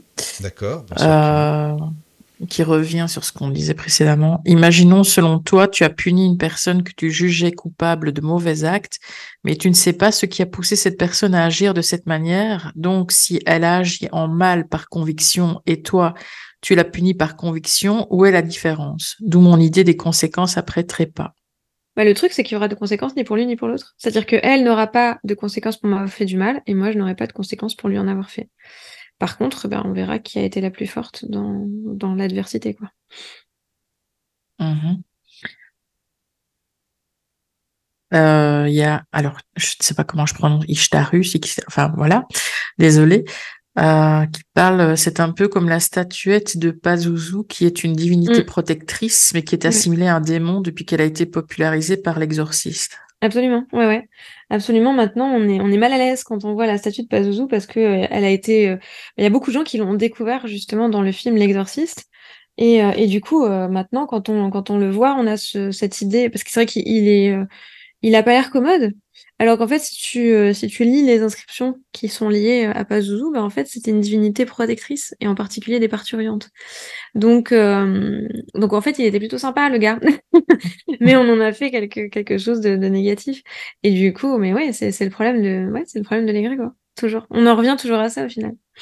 Ouais, et c'est ce que je voulais dire. ça m'a fait penser à ça d'ailleurs quand on parlait tout à l'heure d'égrégore, que même pour les entités maintenant, il peut y avoir deux égrégores différents par entité. Absolument. et ça, c'est c'est un truc qui avait été popularisé euh, d'ailleurs, euh, si jamais vous avez envie de lire un bouquin super intéressant là-dessus, mais sans que ce soit un livre euh, de, théorie. Dans le roman de Neil Gaiman qui s'appelle American Gods, il parle de ça. C'est-à-dire que American Gods, ça parle de la perception que l'on a des dieux anciens dans le monde nouveau. Et, la personnalisation des dieux. Et ce qui est super intéressant, c'est qu'il montre qu'il y a différents visages d'un même dieu. C'est-à-dire qu'il y a un Odin euh, continental, donc du vieux continent, euh, donc euh, européen, et tu as un Odin américain parce qu'il a été transporté par, par les colons et que du coup il n'a pas évolué de la même manière. Et ça, c'est quelque chose qu'on retrouve énormément dans certaines perceptions. D'ailleurs, c'est, on le retrouve dans l'évolution de certains dieux. D'ailleurs, si tu te penches sur le panthéon, euh, les racines des, des, différents panthéons européens et que tu, te, que tu te penches sur les racines indo-européennes, ça, pour ça, je vous renvoie aux travaux de Georges Dumézil parce que c'est la référence en la matière. Mais tu te rends compte qu'au final, tu pars d'une base qui a pris des visages différents euh, en fonction des, des, peuples, des cultures et de l'évolution de ces peuples et cultures. Et donc, euh, tout part d'un même petit point, mais peut prendre des visages différents. Et aujourd'hui, il peut y avoir plusieurs égrégores qui coexistent, oui, pour une même entité, ce qui fait que cette entité, elle va avoir plusieurs subdivisions, plusieurs avatars, si on veut, en quelque sorte, qui vont chacun, qui peuvent même avoir des visages très très différents, voire antinomiques. Donc, euh, c'est quelque chose qui, euh, qui est particulièrement complexe parce que bah, plus on a de cultures différentes, complexes et opposées, plus on a de formes d'égrégores différentes, complexes et opposées. Le plus connu, c'est le dieu unique. Le dieu unique, il en a au moins trois des égrégores. Au moins trois. Un égrégore juif, un égrégore chrétien, un égrégore musulman. Donc, euh, et c'est pas les mêmes. Si tu lis les trois livres, c'est pas du tout les mêmes. Et pourtant, au départ, c'est la même entité qui se veut d'ailleurs unique. C'est là où c'est rigolo, quoi, parce que du coup, il est unique, mais il est au moins trois. Donc euh, voilà, ça après, tu pars dans des, sphères euh, théologiques euh, très profondes, mais, mais oui, les Grégor, c'est quelque chose qui complexifie énormément la, la croyance et qui donne aussi accès à une grande richesse, du coup. C'est un concept qu'on retrouve aussi dans les écrits de Marc Riordan dans sa saga sur les héros de l'Olympe, où il fait la définition des dieux selon le, le panthéon grec et leur mm. évolution selon le panthéon romain et la coexistence des deux en un même espace-temps. Euh, et il, il y fait référence comme une espèce de... Parce que lui, il voit les dieux d'une façon très anthropomorphe, bien évidemment. Mm. Euh, il le voit comme une espèce de schizophrénie, en fait, où une déité, selon son évolution, elle peut soit avoir une personnalité extrêmement distincte de sa personnalité d'origine, soit c'est une évolution de sa personnalité principale qui évolue d'une certaine façon pour euh, témoigner de certains aspects uniquement de sa personnalité ou carrément de changer de, de, de cap, de changer de domaine d'expertise. Et c'était hyper intéressant de le lire de cette façon-là parce que du coup, ça fait réfléchir justement à tout ce système d'égrégore et au fait que, en fait, bah, techniquement, on sait où on en est aujourd'hui. On n'est pas sûr de où on en était avant. On en a des mm. pistes, mais ça dépend des panthéons. Mais d'ici euh, peut-être deux ou trois mille ans, on en serait encore complètement ailleurs et on n'a aucune idée de Mais même moins que ça, hein, moins que ça. Oui, bien sûr. Moins que ça. C'est euh, c'est la raison pour laquelle le reconstructionnisme est impossible. Tu ne peux pas reconstruire une religion entière. Ça marche pas.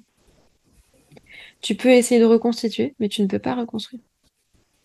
Parce que tu sais pas. Tu sais pas tout, tu sais pas euh, la mentalité, tu sais pas euh, quel égrégore était nourri, tu sais pas euh, quelle, euh, quelle pratique était, était plébiscitée systématiquement, tu ne sais pas tout.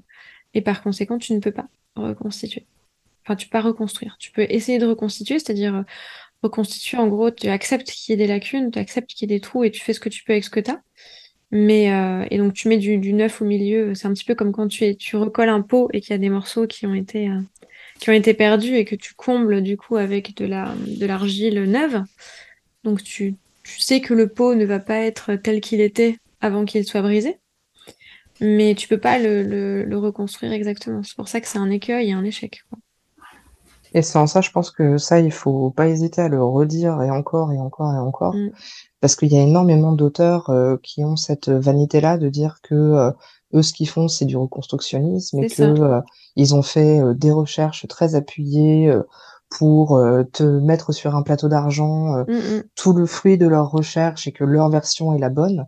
Nous crions ton nom, Jean-Marc ouais, il y a d'autres noms qu'on pourrait crier aussi, mais on n'est pas là ah, pour tu, ça. Tu n'aimes pas Jean-Marc Pourtant c'est je mon ami. Déteste, je, je déteste. Ah, c'est vrai, c'est bizarre. J'ai horreur de Jean-Marc c'est un escroc. Ça, m'intéresse.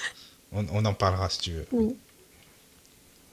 Mais ouais, concrètement, c'est quelque chose qui est extrêmement euh, dangereux selon moi, euh, dans le sens où c'est limite sectaire en fait. C'est que tu essayes d'imposer ta vision des choses, tu essayes mm. de dire aux gens euh, si vous allez ailleurs, ça sera de la merde, venez chez moi, c'est mieux. Exactement. Ouais.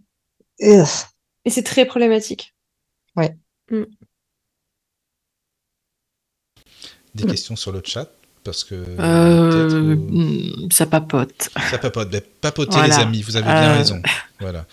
Oui. Ça va, ça va très vite. Hein. Donc si vous avez vraiment une question précise, notez question. En mettez point d'interrogation au début. Oui, oui, par exemple. Je sais pas. C'est une astuce, pourquoi pas après. Voilà. Euh, sinon, moi j'avais une question. Alors on va revenir loin derrière avant tout ça.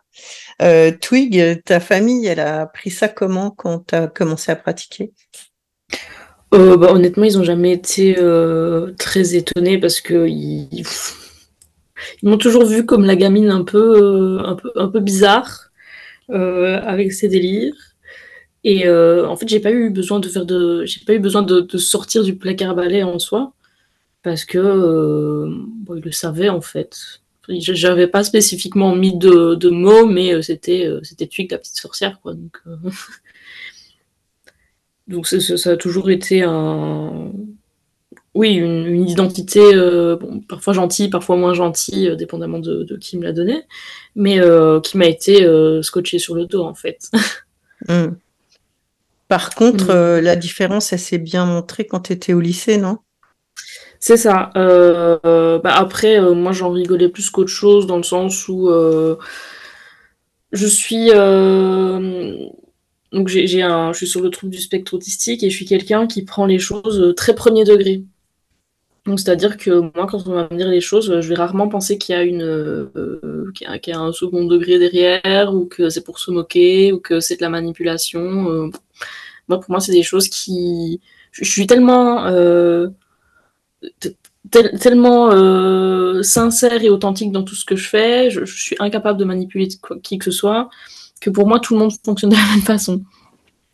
Et donc, euh, donc très rapidement, euh, moi au, lycée, du coup j'avais une meilleure amie qui était qui écoutait du métal et qui était un peu gothique, et on était on était trois, on, traînait tout le temps ensemble, donc on nous appelait 6-1, 6-2 et 6-3. Moi je suis 6-2.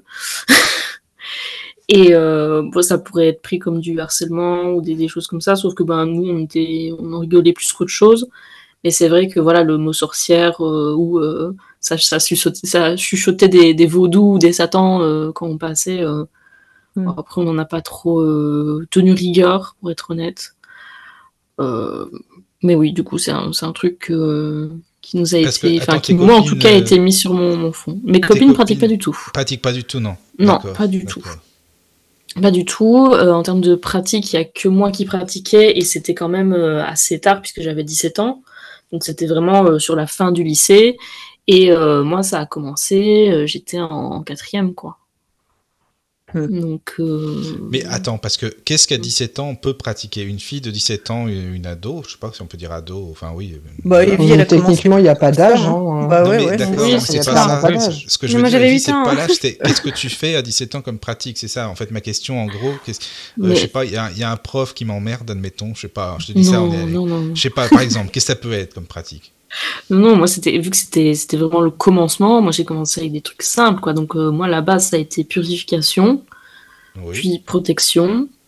Puis après, ça a été plus, euh, voilà, des petits, des petits sorts de chance euh, pour réussir mes examens, des, ah bêtises comme ça, un peu, quoi. ça marche?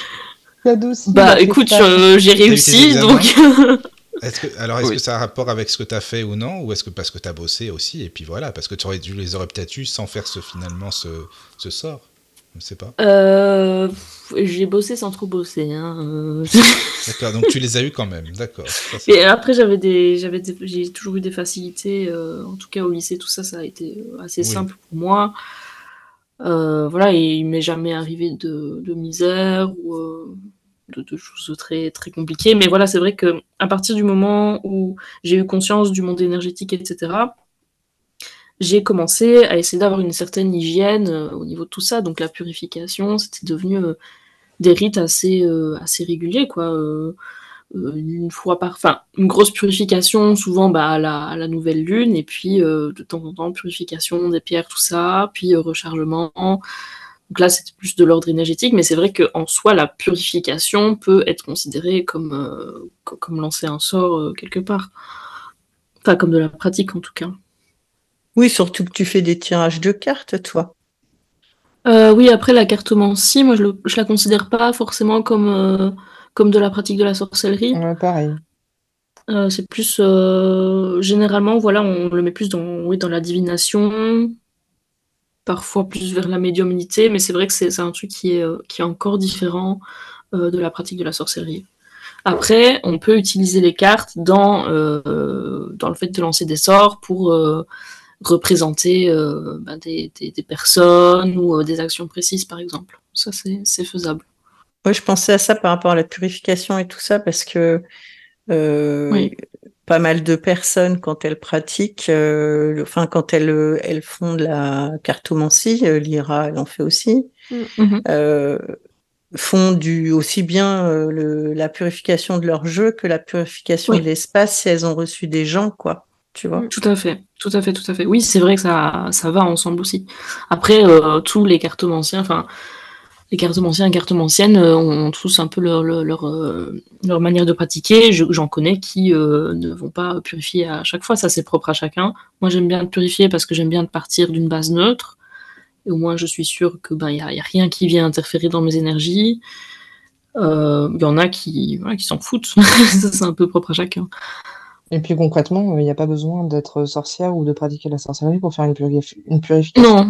Il y a beaucoup de personnes, je pense notamment même à des ostéopathes, qui, entre deux clients, font une purification de leur cabinet, mm. euh, alors qu'ils ne sont pas du tout, du tout dans la sorcellerie. Non, c'est tout à fait. Mm. Il y a une question sur le chat de Louis X. Donc, Louis X. Euh, bonsoir. Voilà. Euh, pourrez-vous donner quelques références sur les sigils, les sceaux, leur origine et histoire, s'il vous plaît? Alors, il y a un bouquin qui est très très bien qui s'appelle La magie des sigils. Euh, qui est pas mal du tout. Il est pas mal foutu. Moi, il y a. Euh, et puis aussi, je sais pas si bien sûr. Je pense pas que ce soit. Oui, oui. Je sais pas si c'est de celui-là qui que tu parles, mais euh, il y a une artiste, euh, Laura Zarkov Tempest. C'est ça, euh, c'est ça. Laura Tempest Zarkov, c'est là. Ouais. Zarkov, oui. elle est super. Je sais qu'il y en a un autre qui s'appelle aussi La magie sigil, mais je ne sais plus de qui. Mais je pense que c'est aux éditions Alliance Magique aussi. mais je sais plus c'est qui l'auteur, par contre. Oui, moi je parlais de Zarkov Tempest, effectivement. Mais euh, Laura Tempest, euh, moi j'aime beaucoup. son bouquin est vraiment. Mais euh, je crois qu'il est plus disponible. Oui, je l'ai lu aussi. Et même les exercices qu'elle donne dedans, je les trouve très très pertinents. les exercices mots-images, qui m'a fallu mm. à peu près trois mois pour compléter parce qu'il il y a tellement de mots que à la fin mon cerveau il était en train de brûler.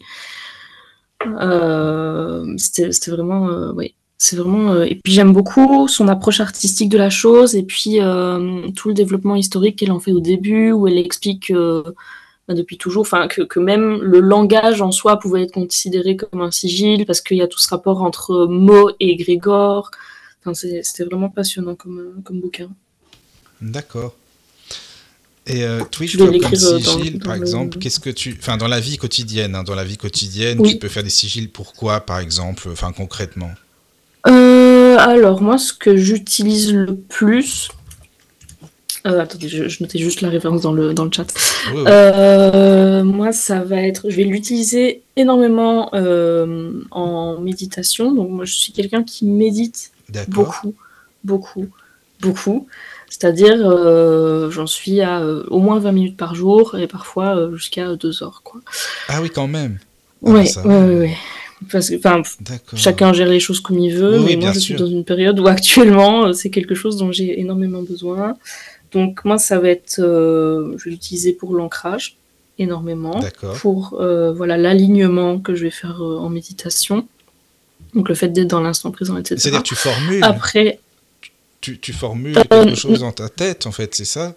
Non non non non non. Moi mon sigil il est, dessiné et je le porte. Enfin, je, je, le porte sur une pierre, quoi. Donc je, l'utilise. Mais je veux dire, au départ, c'est toi qui l'as créé. C'est toi qui l'as créé. On est d'accord. tu, tu l'as créé pour cette intention, tu l'as chargé pour cette intention-là. On est d'accord. Mais après, le but, c'est quoi? C'est de l'oublier, enfin de l'oublier et que ça revienne inconsciemment, de laisser parler, non pas le mental, mais justement euh, l'inconscient, de, de, lâcher le mental. C'est ça? Euh, Une fois que tu l'as créé, ton sigil, il faut euh, le bannir après, c'est ça, non? Pour, euh, non, pas forcément. Pour le laisser agir ou euh, Voilà, c'est ça que je voulais demander. Ça, il me semble que c'est euh, c'est justement c'est Austin Osman Spers qui, qui, avait théorisé ça, je pense. Mais moi, je suis pas je suis pas du genre à oublier les trucs. ah, toi, tu fais pas ça, Donc moi, cette, cette... non, moi, cette technique avec moi, elle ne fonctionne hmm. pas. Euh, donc justement, moi, je, c'est des choses que je vais conscientiser et dont je vais nourrir les Grégor. Ah oui, d'accord. Oui, non, parce que voilà, moi j'avais entendu plus le contraire, en fait, euh, justement, qu'il est plus actif quand tu, ah. tu, le baignes après, tu vois, et voilà, d'accord, ok, je comprends ce que tu fais. Mais ça peut, hein, ça peut, parce que moi j'ai des sorts que j'avais oubliés et que j'ai retrouvés il n'y a pas si longtemps que ça, et je me suis rendu compte qu'ils étaient toujours très effectifs alors ah, que j'avais complètement mmh. oublié leur existence. Hein. D'accord. donc, euh, donc, donc, oui, ça mmh. c'est. Après, j'apprends euh, au fur et à mesure aussi, mais c'est vrai que voilà, mes sigils, ben, je n'en oublie pas l'existence, mais ils fonctionnent très bien aussi. Donc tu l'utilises pour euh, entre autres à la méditation, d'accord Ouais entre autres. Après, tout ce qui va être euh, création, créativité aussi, beaucoup. Euh, sigil de protection, ça, j'en ai... je pense que la protection, euh, on est tous d'accord pour dire que c'est un peu euh, la base. Donc, moi, vu que j'utilise beaucoup la magie sigillaire, ben, des sigils de protection, j'en ai oui, c'est ça. partout. C'est possible d'en trouver, quoi. voilà, globalement, c'est souvent ça. Après, ben, du coup, je crée des sigils pour les autres. D'accord. Euh, donc euh, moi je propose un sigil tous les mois sur Patreon, enfin sur Patreon, pardon, excusez-moi, euh, avec chaque fois une, thématique très différente et bah, je donne des, des idées d'utilisation. Donc ça va aller de le tracer sur soi à le tracer dans un endroit qui, qui fait sens par rapport à, à l'intention. par exemple, un sigil pour l'abondance, on pourrait le mettre dans son portefeuille. Euh, ce, genre de choses. Voilà, moi j'essaie de toujours faire en sorte que ce soit logique. Si je vais faire euh, un sigil, euh, un sigil d'énergie, je vais pas le, je vais pas le mettre dans mon lit par exemple. ce serait un peu bête. Ah, ça serait bête, oui. Ça c'est sûr. Et si tu fais un sigil pour la paix dans le monde et que tu te retrouves tout seul sur la planète Terre? Ah, bah, je me poserai des questions. Mais c'est vrai parce que je pense qu'il faut faire attention à la formulation, certainement. Par oui, exemple, oui, la formulation est super Pour l'abondance, admettons, tu veux une voiture, par exemple, ou je sais pas. Enfin, c'est ça, j'imagine que c'est un peu comme le chèque d'abondance, que c'est important la formulation exactement, savoir. Euh, oui, je sais pas, au bah, tu me dis, hein, tu n'hésites pas, hein, parce que ça me bah, on a, on a un peu des, des, entre guillemets petites règles euh, pour, euh, pour formuler son intention. Ça va être toujours formulation positive, parce que si je vous dis ne pensez pas à un éléphant rose, vous allez penser à un éléphant rose. Ça. Donc toujours de manière positive, euh, comme si c'était déjà acté en fait. Et euh, il faut que ce soit entre le assez euh, précis pour qu'on puisse vraiment capter la demande et le pas trop précis pour pas que non plus ce soit que ça peut, être, ça peut être très précis quand même, en fait. Mais faire attention quand même. Mm. Mais est-ce que ça t'arrive aussi de demander avant en divination, admettons avec un, je sais pas, un tarot hein, par exemple, de faire un, tirage avant pour savoir si ce sigil euh, euh, sera par exemple utile, bénéfique, euh, s'il sera actif ou non, de demander avant ou non? Bah, Ça va dépendre de l'intention. En général, mes sigils, je les fais sans demander. D'accord. après, voilà, quand je vais pratiquer, souvent quand je vais avoir euh, voilà, des, pratiques un peu plus douteuses, dans le sens où... Euh, tu en dis trop pas assez, tu sais, Twig. Oui, je sais, mais c'est pas grave, moi j'aime bien de, faire du suspense. justement. Euh, non, mais par exemple, parfois j'ai des idées de merde, très clairement, hein, du style euh, oh, si j'allais envoûter truc machin pour. Euh, et puis je, me, je, me, pose et je suis là, genre, est-ce que c'est une bonne idée? Et puis on me dit non, c'est pas une bonne idée. Je suis là, oui, effectivement, c'est pas une bonne idée. Mais oui, c'est vrai que ça m'arrive de faire des tirages euh, avant des, des, rituels pour en me disant est-ce que, ça pourrait avoir des impacts c'est ça. pas voulus? Et on me dit souvent mec, arrête de faire des bêtises là, c'est bon, tu te calmes. voilà, tu vois, c'est ça, c'est ce que je me demandais en fait, de, savoir si c'est quand même quelque chose de bien ou non, d'utile ou non, et puis que ça va fonctionner. Oui, oui, oui. Donc, pour ça, j'ai des super guides qui, euh, autant. Euh, bon, j'ai un, un, guide très euh, chaos nécessaire, etc. Euh, qui, s'il faut agir et poser des limites, il dira oui. Donc tu D'accord, mais si c'est pas utile, euh, ben, moi, je travaille avec des divinités égyptiennes que je ah considère comme des guides, en fait. Mais du coup, voilà. Après, c'est de nouveau euh, tout l'aspect euh, écrigorique, etc. oui, oui, voilà. auquel je crois et que, que, je théorise en tout cas comme ça. Mais voilà, enfin, ça, ça, va être. J'en ai un qui est très chaos, on va poser les limites, etc. Et l'autre qui est très. on est sage et on arrête de faire de bêtises. Mais malgré le fait euh, que qu'on soit très chaos, on pose les limites, ça va être toujours des limites qui vont être nécessaires. Donc c'est-à-dire qu'on va pas euh, s'amuser à euh, maudire la voisine tous les quatre matins parce que c'est marrant. C'est pas utile. Mais c'est pas très éthiquement très questionnable. Ah oui, c'est ça. Franchement, oui. moi, tu vois mes voisines, tu te rends compte que c'est utile. Hein moi, mes voisins, ils sont très sympas. Donc...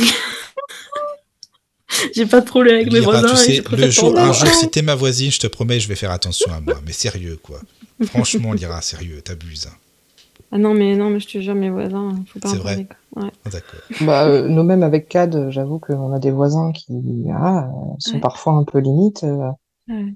Mais moi, je pense que ça nous soit passé par la tête une fois ou deux. Hein. Mais je pense que tout le, tout le reste de la rue serait d'accord. Voire de la ville, honnêtement. ce point-là. Ah ouais. Enfin bon, mais voilà, mais enfin, moi j'ai tendance à parfois euh, me laisser un peu euh, engloutir par mes émotions, et c'est vrai que ben, faire un tirage au préalable, euh, ça rappelle un peu à l'ordre en disant c'est pas, pas totalement mérité. Hein, mm. C'est peut-être pas nécessaire, effectivement, tu vas gâcher ton énergie pour rien, fais des choses plus productives, il y a d'autres mm. choses à faire. Et toi, Twig, tu ne crois pas non plus, euh, excuse-moi, ça n'a peut-être pas grand-chose à voir, mais je t'expliquerai pourquoi après quand même, à la, réincarnation par exemple, ou, non? Ou à la prédestinée, admettons, tu t'es incarné pour faire telle ou telle chose sur la planète, admettons, pour avoir telle, je ne veux pas dire mission, non, mais le, le, plan de vie, si on peut dire ça, toi, tu y crois ou non, par exemple? Non, alors la notion de prédestiné, pas du tout. Moi, je suis très euh, philosophe, j'aime beaucoup Camus, euh, et tout ce qui va être euh, le mythe de Sisyphe, l'homme révolté, tout ça, c'est des, des, trucs dont je suis vraiment passionnée. parce que bah, je, suis par, je suis passée par la, fin, faire face à ma propre... Bah, ma propre au fait que ma vie n'a aucun sens, puisque le sens de ma vie, globalement, c'est de mourir à la fin. Donc pourquoi est-ce que je suis là si c'est pour mourir à la fin? Et donc c'est là qu'il y a toute la révolte de l'être qui se fait, où on va euh, donner euh, un sens à sa vie par soi-même et pour soi-même. Hmm. Et ça, c'était très intéressant. Alors j'ai cru euh, quand même tout un temps à la... aux vies antérieures, etc. Et c'est en soi pas une croyance que j'omets, mais c'est quand même un fait que je ne sais pas. En fait, je ne peux pas savoir, personne ne peut hein. savoir. Après, tu sais pourquoi je te, enfin, je te pose la question parce que je me dis si euh, dans notre plan d'incarnation, admettons, euh, on n'a pas forcément besoin d'être millionnaire, admettons, hein, par exemple. Mhm, mhm, mhm. Et eh ben, si on demande ou si on fait un sigil pour avoir euh, beaucoup d'abondance, s'il n'était pas prévu ça spécialement dans ce plan d'incarnation, ça voudrait dire que le sigil est beaucoup moins, moins actif ou, voire pas. Enfin, tu vois, c'était là que je voulais en venir en fin de compte. Ouais, ouais, ouais. Ben moi, vu que je ne crois pas forcément à la Toi, crois pas, non euh, Toi, non. Lyra, y crois ou non? Ouais. La prédestination, pas du tout. Euh, le plan de vie, hein, on serait venu, admettons, euh, parce qu'on a ça à travailler. D'accord, ok. Non, non, je pense que justement, le libre arbitre a beaucoup de. Ah, mais il y a le libre arbitre aussi. Hein. Oui, non, mais je sais, mais pour moi, c'est vraiment le, libre arbitre, c'est au centre de tout. Et je, je pense que justement, en fonction de nos choix, il y a différents plans de vie qui se dessinent en fait, et que bah, tout dépend de ce qu'on hein. choisit de faire. Là récemment, j'ai lu un bouquin qui m'a énormément fait réfléchir, qui n'a rien à voir avec la spiritualité, mais qui travaille là-dessus, qui s'appelle Replay de Ken Grimwood. Excellent livre de dystopie, si jamais vous avez l'occasion de le lire, allez-y. Où on a justement un homme qui euh, donc a 43 ans, qui, euh, qui a vécu une vie très moyenne, euh, qui a un job qu'il aime pas particulièrement, euh, qui a fait un mariage pas très heureux, qui s'enlise dans la routine. Bref, il a 43 ans, il se dit bon bah ouais, super, j'avais des grandes ambitions et voilà où j'en suis. Est-ce que ça valait le coup de faire ça? Et le gars meurt et se réveille dans le corps qu'il avait à 18 ans, avec tous les souvenirs de la vie qu'il vient de vivre. Et donc il a l'opportunité de revivre sa vie. Et c'est justement, bah, ça, ça, rappelle beaucoup Camus avec le mythe de Sisyphe et compagnie, parce que c'est justement sur la, le, sens de, ben, des choix qu'on va faire, euh, qu'est-ce qu'on fait de, de, de, ce libre arbitre, est-ce qu'on est destiné à quelque chose ou quoi que ce soit? Et euh, il y a un personnage en particulier qui est persuadé d'avoir une mission et on se rend compte que ben peut-être pas tant que ça. Et euh, l'idée de la mission qu'on a été mis dans cette incarnation pour ça, euh, moi, c'est pas mon, c'est pas ma conviction. Après, euh, j'en sais rien. Non, non, mais tu as raison de. Je aucune certitude et je ne sais pas. C'est un non, mais c'est une question. Après, chacun ses croyances. Hein, voilà. Mais par, contre, je suis pas contre l'idée de la vie antérieure. La vie antérieure, j'aime bien. J'aime bien l'idée, mais. Euh, hmm. D'accord. Mais que ce soit dans un but extrêmement précis, je trouve ça très égotiste en fait au final de se dire. Ah oui. D'accord, tu penses. D'accord. Bah, moi non là-dessus pour, pour Moi, je pense qu'on est dans un tout en fait. Hmm, euh, moi, je voudrais intervenir sur ce sujet. Euh, moi, personnellement, je crois aux réincarnations à la, vie antérieure, mais personnellement, je crois qu'on n'est pas, euh, on se réincarne pas pour un but, mais que le principal but qu'on peut avoir, c'est juste euh, son développement personnel. Exactement. Mm. je suis plus dans cette idée-là aussi. Mm. Parce que j'ai déjà eu des expériences de souvenirs de vie antérieure, et donc oui, j'y crois par ce fait mais euh, j'estime pas avoir un but euh, pour l'humanité ou pour je sais pas trop mm. quoi. Mon, seul but, c'est juste euh, m'élever. Moi, personnellement. Pareil, j'ai vécu la même chose que toi. C'est un but, mais c'est un but, qui, est, qui est à l'échelle personnelle. Et mm. c'est pour ça que je parlais du libre arbitre, parce que justement, c'est à ah toi de faire des choix pour devenir meilleur, en fait. Mm, Pardon. Qu'il n'y a pas de prédestination là-dessus. Ah non, non, non, oui, je, comprends ce que tu veux dire. On a toujours le choix, oui, forcément, quoi. Mais euh, d'accord, ok. Non, non, c'était par rapport au, sigil, si ça fonctionnerait moins parce que, voilà, c'était pas le but de notre vie, enfin, cette vie-ci. Non, je pense pas. Voilà, quoi. D'accord. Tu, voulais dire quelque chose, Twig? Excuse-moi, non, je, t'ai coupé. Oui, je disais par rapport aux vies antérieures, etc. Parce que du coup, j'y ai cru à un moment donné, et c'est vrai que j'ai un peu lâché cette croyance parce que. Euh, En fait, euh, donc je travaille avec une, dame qui est euh, kinésithérapeute et énergéticienne. Ça va faire deux ans qu'on travaille ensemble. Qui m'a dit, mais en fait, ce qui est intéressant, c'est pas là d'où tu viens, c'est ce que tu en fais maintenant. Et euh, c'est vrai que j'ai un peu arrêté de savoir, ah, mais est-ce que j'avais des vies antérieures, machin, tout ça, et qu'est-ce que. Oui? Non, non, c'est bon. Ça avait juste coupé un tout petit peu, mais c'est bon, ah, là, on t'entend maintenant. On t'entend, c'est très bien. Ah, ok, ok, ok. Donc euh, je disais, euh, le, but c'est pas de savoir d'où tu viens, c'est de savoir ce que tu vas faire maintenant, euh, après avec ce que tu as maintenant. Et du coup, bah, j'ai arrêté de chercher, savoir si j'avais eu des vies antérieures ou autres. Après, c'est vrai que des souvenirs, on est, et mais quand on considère en fait le, le, le plan astral qui est uniquement un bordel absolu, pour le dire platement, euh, est-ce que le fait d'avoir des souvenirs, ce serait pas justement euh, capter souvenirs qui viendraient d'ailleurs et qu'au final, en fait, tout est un tout dans l'astral, parce que c'est un peu comme ça, finalement, euh, tout est un, tout global et, en plein de bordel. Est-ce que ce qu'on capte de vie antérieure, ce serait pas des choses qui sont en parallèle sur le plan astral? Et euh, euh, des souvenirs en fait. Et euh, c'est vrai que moi du coup ça m'a un peu retourné le cerveau de, penser à tout ça. Mais voilà, du coup c'était ma, petite théorie par rapport à ça. moi j'aime bien l'idée aussi que par exemple certaines vies antérieures peuvent être à l'origine de phobies aussi. que tu as des, phobies particulières, des peurs irrationnelles et qui peuvent trouver trace dans des vieux traumatismes en fait que tu as vécu avant. Mais c'est vrai, il y a plein Il y a même les les, les, traumatismes familiaux, tout ça, les trucs générationnels. Enfin, c'est ça. Il y a tellement de, de possibilités. Euh, des facilités que tu vas avoir à certaines choses, par exemple, des facilités pour la musique. Est-ce que ça vient pas du fait que tu te souviens d'avoir appris la musique dans une vie antérieure? Bah, C'est vrai, pourquoi on aurait certaines facilités pour certaines. Ouais. Euh, ça, peut être des effets de réminiscence, pourquoi pas, de vie antérieure. En tout cas, c'est mm. intéressant, moi, je trouve. Comme enfin, moi aussi, franchement, je, trouve ça super. Euh, moi, j'adore, en fait, parce que bon, mm. bah, c'est des sujets qui sont passionnants aussi. Bah, désolé, hein, on est parti un petit peu, mais enfin, ça a toujours rapport avec les sigils au final, quand même. Oui, oui. Je voudrais juste rajouter... le but. Oui. je voudrais juste rajouter un petit truc par rapport aux vies antérieures, parce que beaucoup de personnes fantasment les vies antérieures. Euh, personnellement, moi, j'ai déjà eu, j'ai déjà eu le droit à une séance de régression sur euh, une vie antérieure, et c'est quelconque. C'est juste quelconque. Et ah, oui, moi, c'est vraiment plus que quelconque, quoi. Donc, euh, moi, j'étais personnellement, je me suis juste vu me promener dans une rue. Mmh. je me suis vu poser des pièges en forêt, donc mmh. c'est pas ouf. Hein. Comme quoi, il y a des choses qui ne changent pas hein, d'une vie sur l'autre, la forêt, la forêt, la forêt. Hein. Toujours là. Voilà. Mais je posais des pièges alors qu'aujourd'hui, tu vois, c'est Oui, ah, ça c'est vraiment ça. Mais bon, j'avais pas le choix, je ne sais pas. Tu peux toujours poser des pièges à champignons, ça marche moins bien. Mais, euh, Ouais, j'ai essayé, hein, mais. Euh, c'est sûr. Alors, je sais bah, pas s'il y a des questions. Le, le champignon a un petit peu de mal à sauter dans le collet. C'est ça, c'est ça. Mm. S'il y a des questions, n'hésitez pas, sur, parce que c'est vrai qu'on parle depuis tout à l'heure, mais peut-être que les questions s'accumulent ou des remarques sur le mmh. chat. Moi, j'ai vu une petite question passer tout à l'heure que j'ai trouvée assez intéressante. Du coup, je remonte un petit peu pour être sûr de bien retrouver la ligne. Euh, j'y suis presque. Pour être une bonne sorcière, faut-il habiter en ville ou être à la campagne avec la nature? Oh non, non, peu importe où t'habites. On s'en fout. On s'en fout complètement. T'as des très très bonnes sorcières euh, qui vivent dans des tissus urbains intenses et t'as des sorcières pétées qui vivent à la campagne. Donc non, non, ça, ça n'a aucun intérêt. Et puis, le plus il faut, important... Euh, oui, pardon, vas-y. Pardon. Euh, je disais, le plus important, c'est de t'adapter à ton milieu, en fait. Absolument.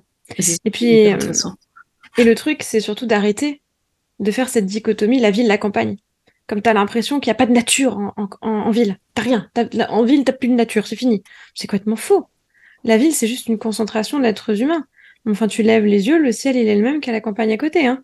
Donc, euh, il faut arrêter. en fait. qu'il y a peut-être quand même certaines villes où c'est plus compliqué d'avoir accès à la nature. Oui, euh, mais t'as pas besoin d'avoir accès à la nature. La nature, elle est en toi, en fait. Tu es une partie de la nature. C'est pas men versus soi, non Dans certaines pratiques spécifiques, euh, euh, où on se connecte vraiment aux énergies de la nature elle-même et non pas sa propre nature, c'est vrai que ça peut être plus compliqué pour, euh, par exemple, dans des villes extrêmement industrialisées, comme ça peut être le cas pour euh, certaines villes asiatiques ou pour New York, par exemple. euh, je pense que ça peut être un peu plus compliqué pour arriver à vraiment trouver une connexion si euh, on a l'habitude de travailler avec euh, une connexion avec les arbres, avec la terre, avec les racines, avec ces choses-là. Bah, le problème, c'est un petit peu plus. C'est que tu limites vachement dans cette perception-là la nature. Tu limites la nature à la mm. végétation. Et c'est complètement faux. La nature, c'est pas la végétation. La météo, la pluie qui tombe, la neige, c'est de la nature. Donc tu peux te servir de la météo, tu peux te servir des nuages, du ciel, tu peux te servir euh, du, simple phénomène de croissance qui a en toi tes cheveux qui poussent. En fait, c'est bon, tu l'as. Tu l'as, la nature, elle est là. T'as pas besoin d'aller d'aller en forêt. Ça, c'est une image d'épinal. C'est très joli sur le papier, c'est très romantique et c'est très 19e siècle. Mais, mais c'est pas, c'est pas réaliste. Et surtout, ce sont des barrières qu'on se met mentalement et qui sont des barrières euh, construites en fait. Euh, moi, je vois plein de gens qui me disent ah moi je peux pas parce qu'en ville je ne ressens pas les connexions. Ah bon? Tu regardes les fils électriques, t'en as plein des connexions, c'est bon, tu les as. non mais sans déconner, c'est vrai. Ouais, non. Euh, on se rend pas compte de ça, mais le courant électrique il parcourt notre corps. Notre corps est parcouru de courant électrique. C'est la raison pour laquelle on peut nous réanimer avec un défibrillateur. Du coup, à partir de là, si tu veux, de, de considérer le réseau électrique d'une ville, c'est le, le macrocosme de ton microcosme. T'as pas besoin de passer par la, les racines, les branches, les, les, les, arbres, les oiseaux qui font cuicui. Tu peux très bien avoir ça. En plus, il y a, y a, de la nature en ville. Tu as le pissenlit qui pousse dans la fente du trottoir. Tu as le, mais c'est ça, il y a le rat, le rat dans les égouts, c'est la nature.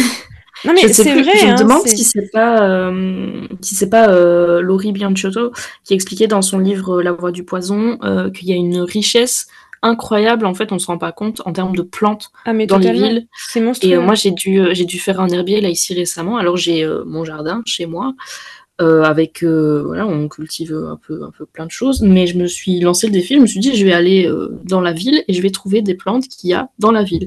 Et j'ai trouvé des trucs, mais j'ai trouvé de la bourrache, j'ai trouvé de la clé, il y a des trucs de fou. Et en plus, il y a des super applications qui permettent de reconnaître les plantes hyper facilement. Plantes Et ouais, exactement.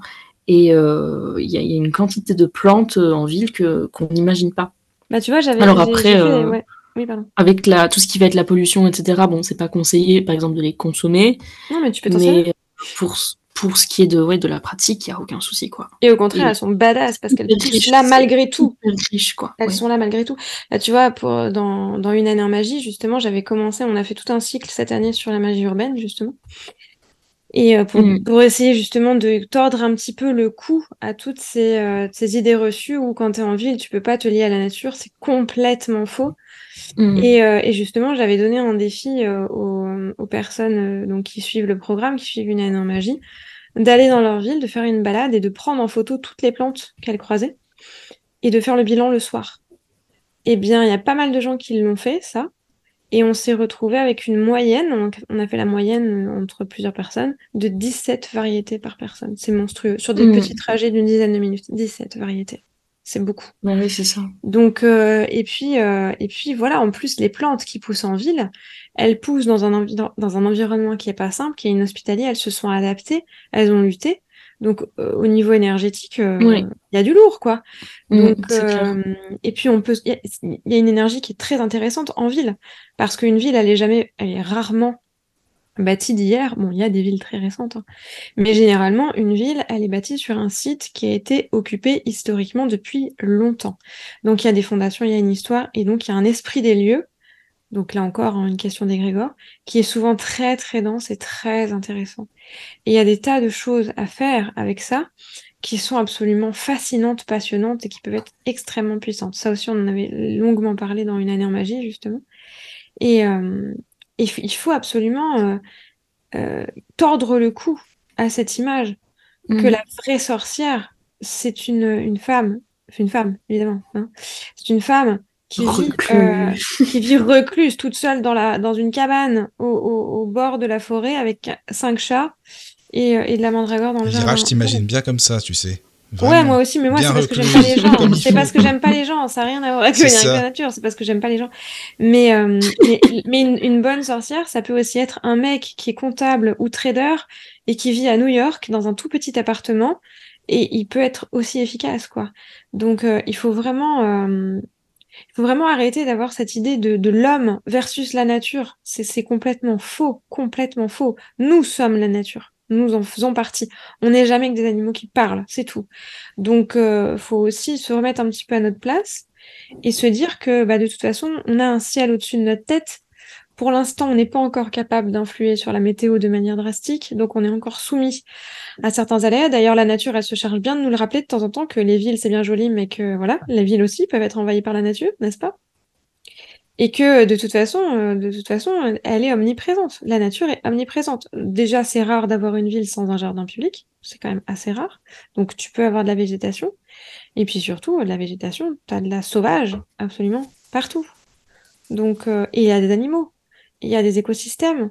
Euh, il y a des, des, pulsations particulières. Les villes sont souvent bâties sur des cours d'eau. Donc, en plus, tu as la magie du cours d'eau qui passe par là. Enfin, il n'y a, a, pas de d'environnement idéal pour être sorcier ou sorcière. C'est pas l'environnement qui fait le sorcier ou la sorcière. Moi, je voudrais rajouter un truc, c'est parce que ça, j'ai vu que c'était souvent une idée qui était répandue que la sorcière ou, le sorcier est forcément tourné vers la nature. Or, il me semble qu'il y a des pratiques de sorcellerie qui ne sont pas du tout tournées vers la nature. je pense par exemple à, à, à la goétie ou mm. euh, à l'hermétisme, euh, c'est pas euh, c'est pas leur délire nature quoi. Ah, pas du tout, même, la chimie, hein, si tu veux aller par là, c'est des pratiques qui sont complètement artificielles. Donc même en, beaucoup plus beaucoup plus récent, il y a tout ce qui est tech witchery qui, qui se développe énormément. Hein, bien sûr, bien sûr, et ça marche très bien. Hein. Oui. C'est une question d'adaptation. Je suis pas friande, mais moi non plus, c'est pas moi, c'est pas ma cam. C'est pas comme ça que je fonctionne. mais le truc, c'est que ça évolue constamment. Et ça évolue avec l'évolution humaine et avec l'évolution du mode de vie. Et euh, la, la, magie, la sorcellerie, c'est manipuler le sort. Ça n'a aucun lien avec la nature au départ. Le, le, le lien qu'on a fait avec la nature, ça vient du paganisme. Euh, du fait je pense que c'est plus spirituel. Euh, voilà, c'est plus ça. Et c'est une notion qui au départ était une notion insultante. Le, le, le paganus, c'était le paysan, c'était l'homme du pagus, l'homme du pays, le l'arriéré en fait, qui n'avait pas encore été éclairé par, euh, par la christianisation qui s'est d'abord implantée dans les villes parce que c'était plus facile, on pouvait construire des églises quoi, et on pouvait rassembler des fidèles. Et c'est la raison pour laquelle on a ce lien du dissident campagnard qui n'a pas été encore euh, converti à la religion euh, à la religion unique monothéiste parce que il en est préservé par son isolement. Mais ça n'a rien à voir avec la nature, c'est plutôt un phénomène d'insularisation, sans île évidemment, mais vous avez compris, mais de d'isolement en fait. Et, euh, et, on a mélangé tout ça et aujourd'hui on a l'idée que la sorcière, et puis on a tout ce, ce, ce, cette image là qui est véhiculée par la sorcière New Age, qui mange bio, qui cultive bio, qui fait tout bien, qui est verte, qui mange, voilà, hein, blablabla, voilà. J'ai mangé des épinards, je suis sorcière, merveilleux. Non, non, tu peux manger McDo et être sorcière, ça marche très bien aussi. oh non, Lyra, là... non, franchement, si, si, si, si, si, je suis désolée. C'est honteux, ça, disons, sorcière et manger du McDo. Bien sûr que si, bien sûr que si. T'as ah pas de bonne ou de mauvaise... Euh, non, non, non, non, mais sérieusement... Mauvaise euh, situation, t'as pas de bons ou de mauvais chasseurs.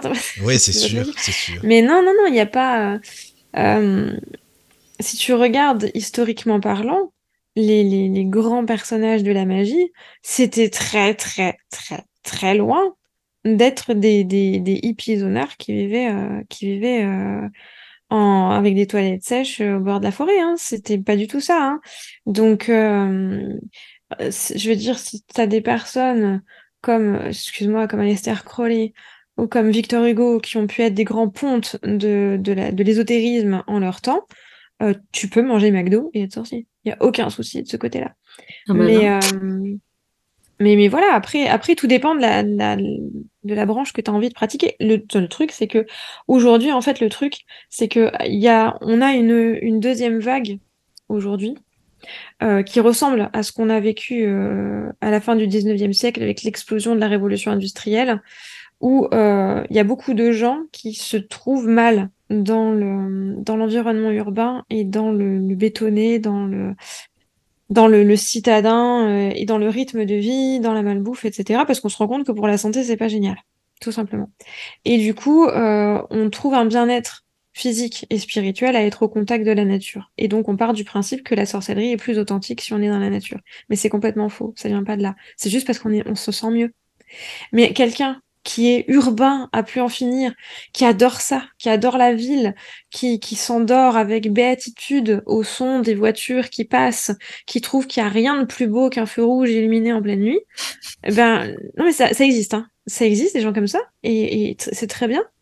Parce qu'il en faut, parce que sinon tout le monde serait malheureux en ville et ce serait quand même vachement triste. Mais euh, cette personne-là n'aura absolument aucun souci à avoir une magie très saine parce qu'il se sentira bien dans son élément en ville.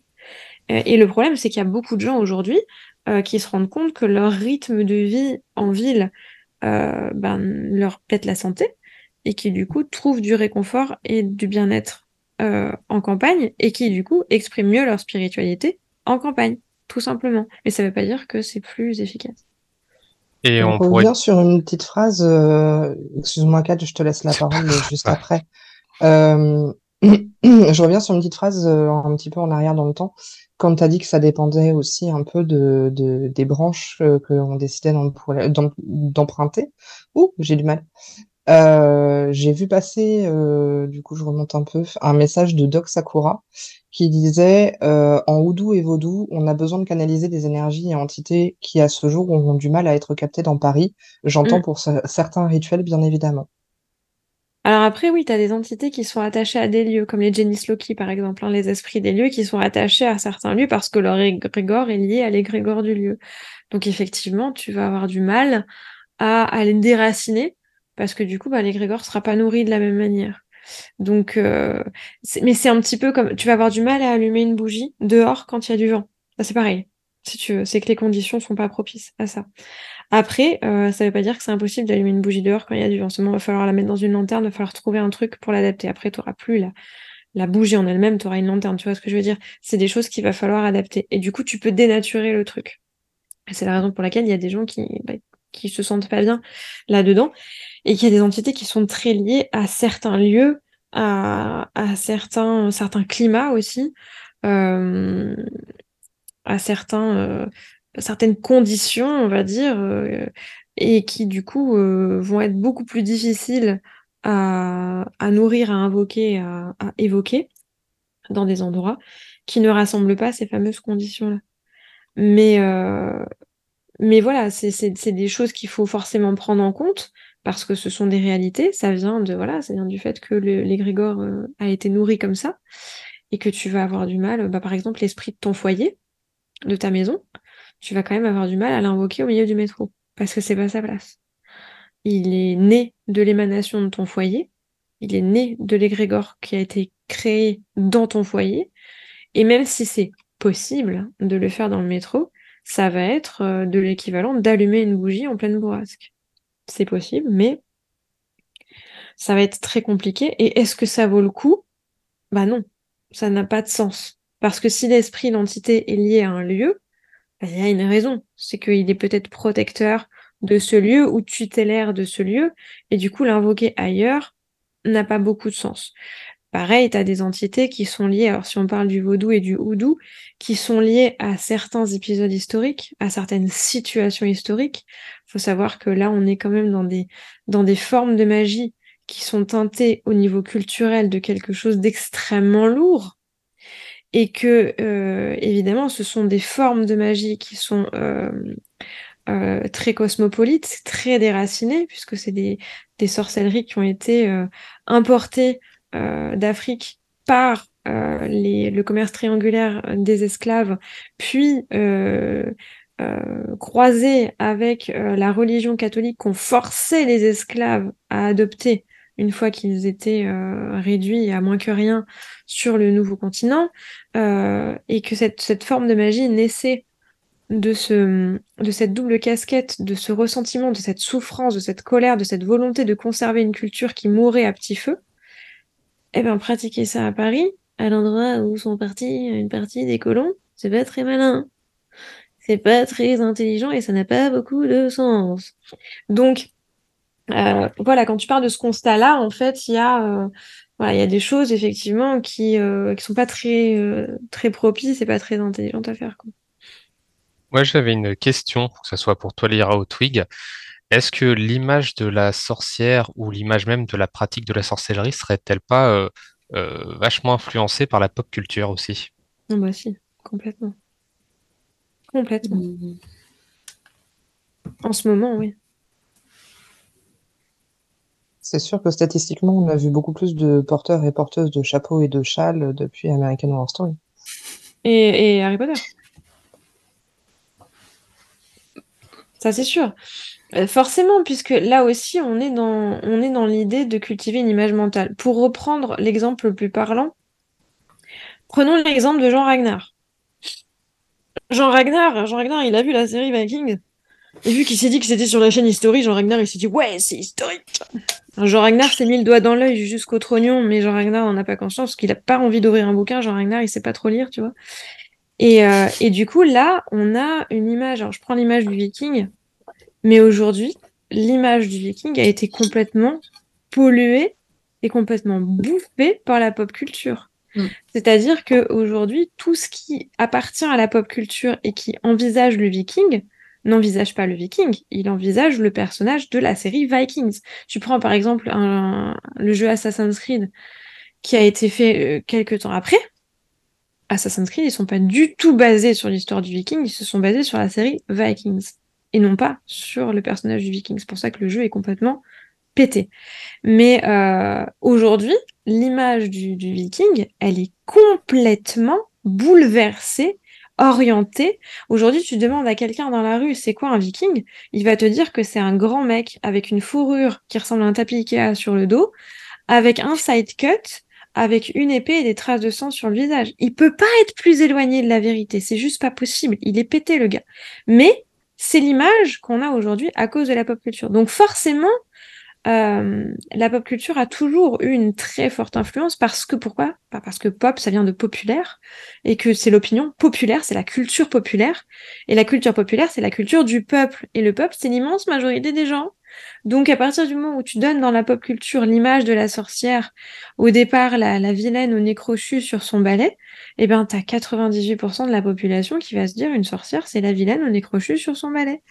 Et euh, là, l'image qu'on donne en ce moment de la sorcière dans la pop culture, bah, depuis justement, tu parlais, Avi, de euh, d'American Horror Story, de la femme forte, la suprême, avec son châle, qui est trop badass. Et bien maintenant, les sorcières, c'est ça. C'était une sorcière. Tu fais bien. Non, mais je suis fan. Franchement, j'adore. Je, suis la... ça sent que je suis lassée, je suis navrée, mais, ah mais euh, tu as cette image, en fait, de la sorcière qui est la femme, alors je vais utiliser ce mot que je déteste et qui me fait vomir mon âme, la femme empouvoirée.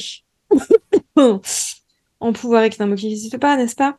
Mais euh, voilà, on a, on a cette image-là. Et aujourd'hui, évidemment, la sorcière, si tu demandes, si tu fais une radio, euh, radio-trottoir, un micro-trottoir, pardon, et que tu demandes aux gens euh, ce que c'est qu'une sorcière aujourd'hui, alors tu as certaines personnes qui sont un peu réac et qui vont te dire que c'est la vieille moche au nez crochu sur son balai, mais tu as aussi beaucoup, beaucoup de gens qui vont te donner l'image de la nana féministe qui a mis trois euh, quartz roses dans son bain et qui se fait de la tisane de sauge pour se purifier de l'intérieur.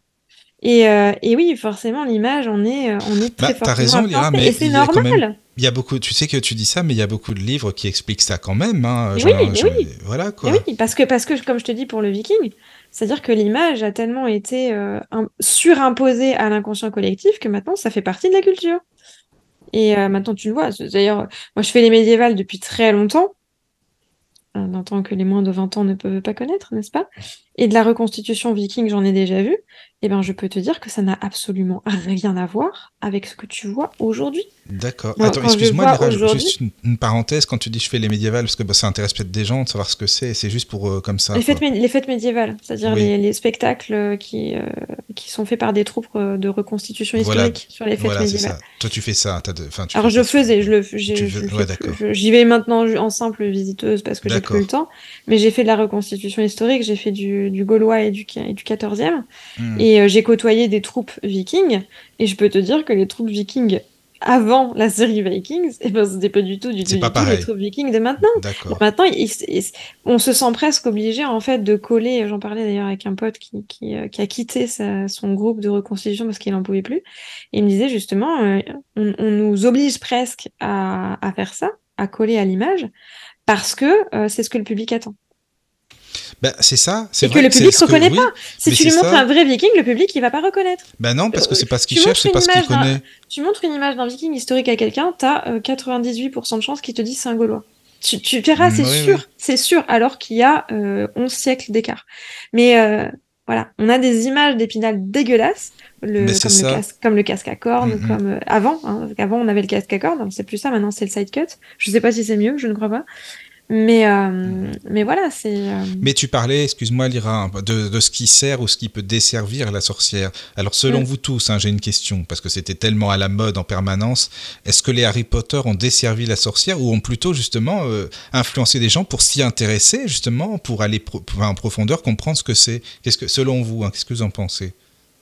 Les Entre deux. les films. Je dirais les, deux. Je dirais les deux. Je pense que. Il y a, y a un côté qui est, qui est bien dans le sens où ça permet aussi de euh, d'abolir certains clichés qui étaient plutôt négatifs. Je te dis, je, pense qu'aujourd'hui, c'est quand même plus sympa d'être assimilé à une nana féministe qui met des quartz roses dans son vin et qui boit de la sauge plutôt qu'à une vieille moche au nez crochu sur son balai. Je trouve ça plus sympa, quoi qu'il en soit. Mais euh, et ça permet d'en parler plus facilement aussi parce que ça a si beaucoup on peut été un euh, juste milieu, c'est quand même pas plus mal. Hein. Oui, mais j'allais y venir justement.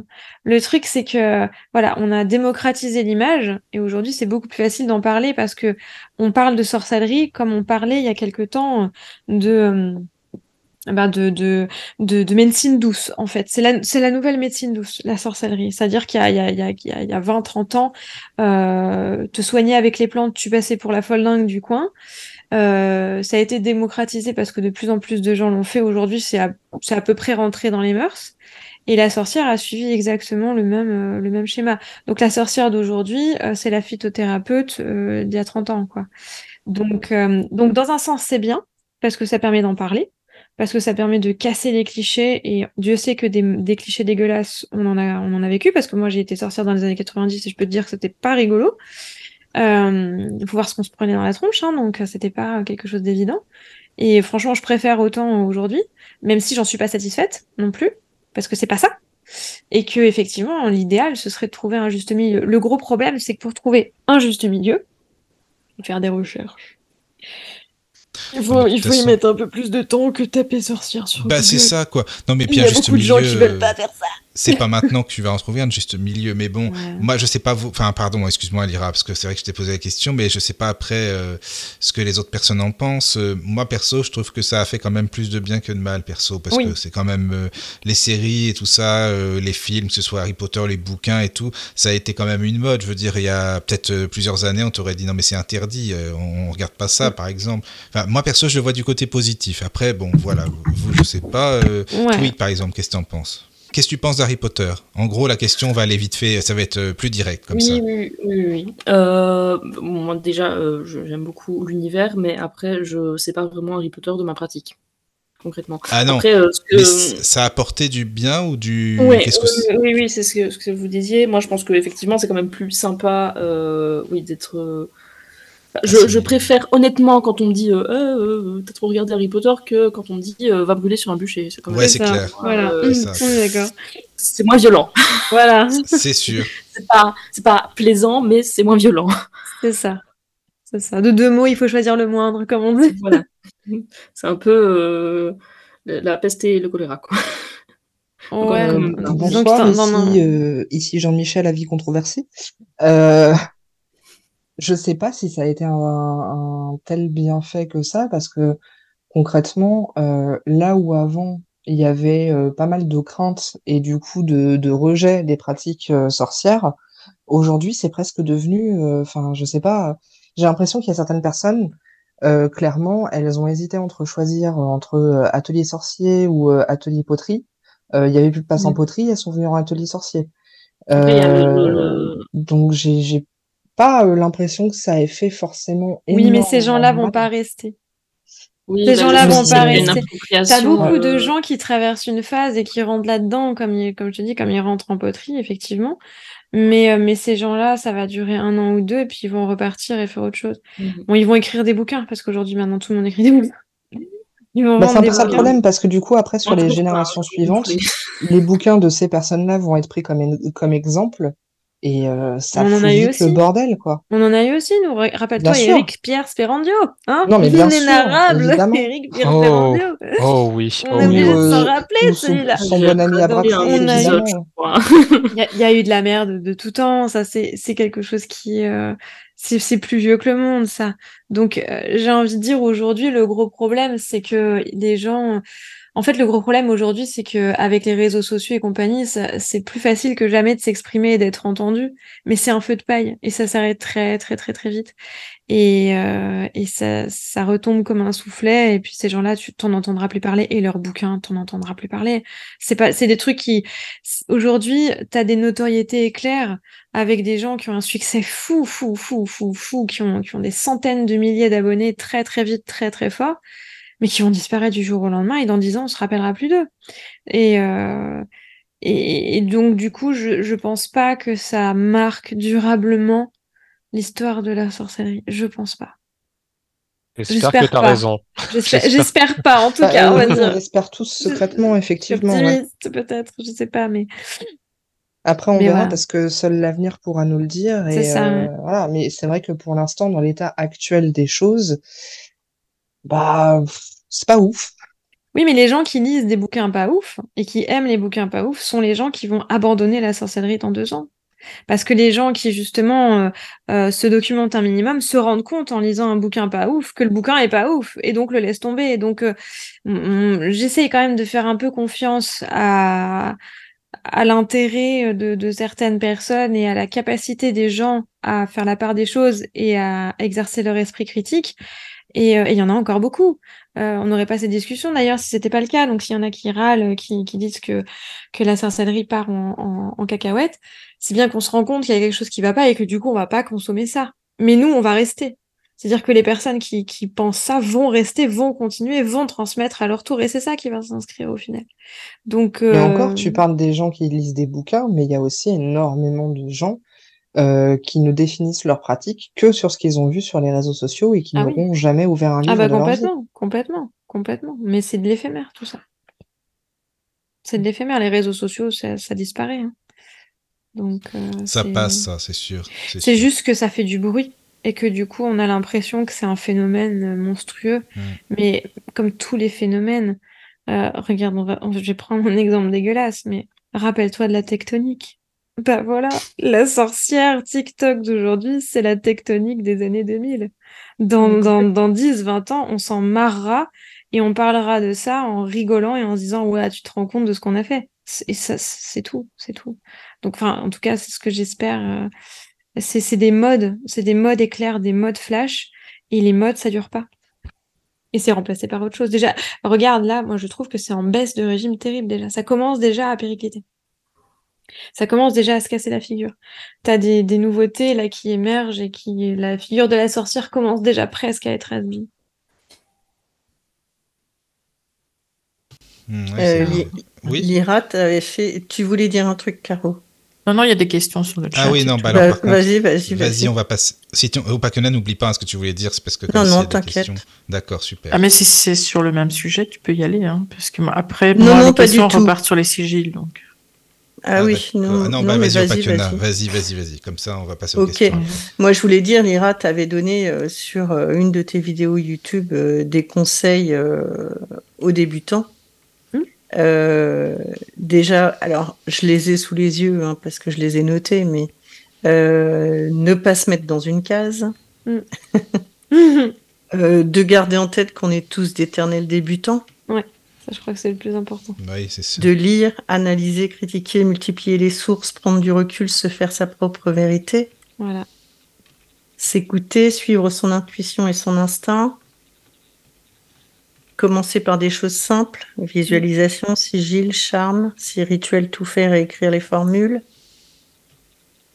Ne pas dépenser, adapter selon ses moyens, oui ça c'est sûr. Tenir un journal de son avancée laisser les choses venir, donner du temps à sa propre progression et assimilation, ne pas se comparer aux autres, ne pas se dire qu'on dépend du panoplie. Et tu as une phrase que j'aime beaucoup.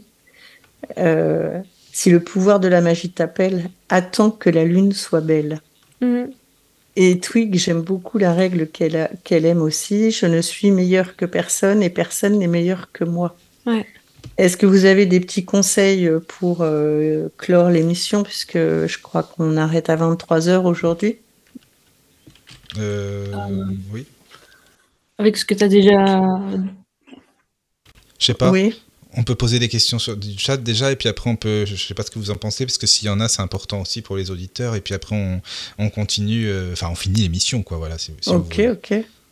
Alors, un conseil de Lyra que je retiens aussi, c'est euh, parfois dans certaines situations, la meilleure pierre de lithothérapie, c'est le partant. Voilà, moi je pense que c'est mon mantra. Alors, il y a une question. Euh, y a-t-il un risque, selon vous, d'utiliser un système symbolique créé par un tiers, typiquement des signatures magiques, etc. Un risque, non, mais euh, ce sera pas adapté forcément. C'est comme d'acheter des chaussures euh, d'occasion qui ont été faites au pied de quelqu'un d'autre. Après, il faut avoir confiance en la personne. Voilà, tout dépend en fait. Si voilà, si, si, tu connais bien la personne et que tu connais bien sa façon de penser et de fonctionner, oui. Après, si c'est un total inconnu, voire quelqu'un avec lequel t'es pas d'accord, ça marchera moins bien. Quoi. Après, il vaut toujours mieux se réapproprier les choses de toute façon. Ouais, faut les adapter. Mmh. D'accord. Il y a une question de Galouf, question sur l'alchimie. De ce que j'ai pu en apprendre, c'est le fait de transformer le profane en sacré. Qu'en pensez-vous? Ah, c'est beaucoup plus complexe que ça. L'alchimie, là, il faudrait une émission entière. Euh. C'est pas que ça. C'est pas que ça. Euh... C'est pas le profane en sacré, c'est le vil en pur. C'est encore différent. Donc euh, c'est euh, ouais là ce serait complexe hein, de rentrer là-dedans. Ok, ok, là je descends. Bon. Euh, autre question. question, vous ferez une émission.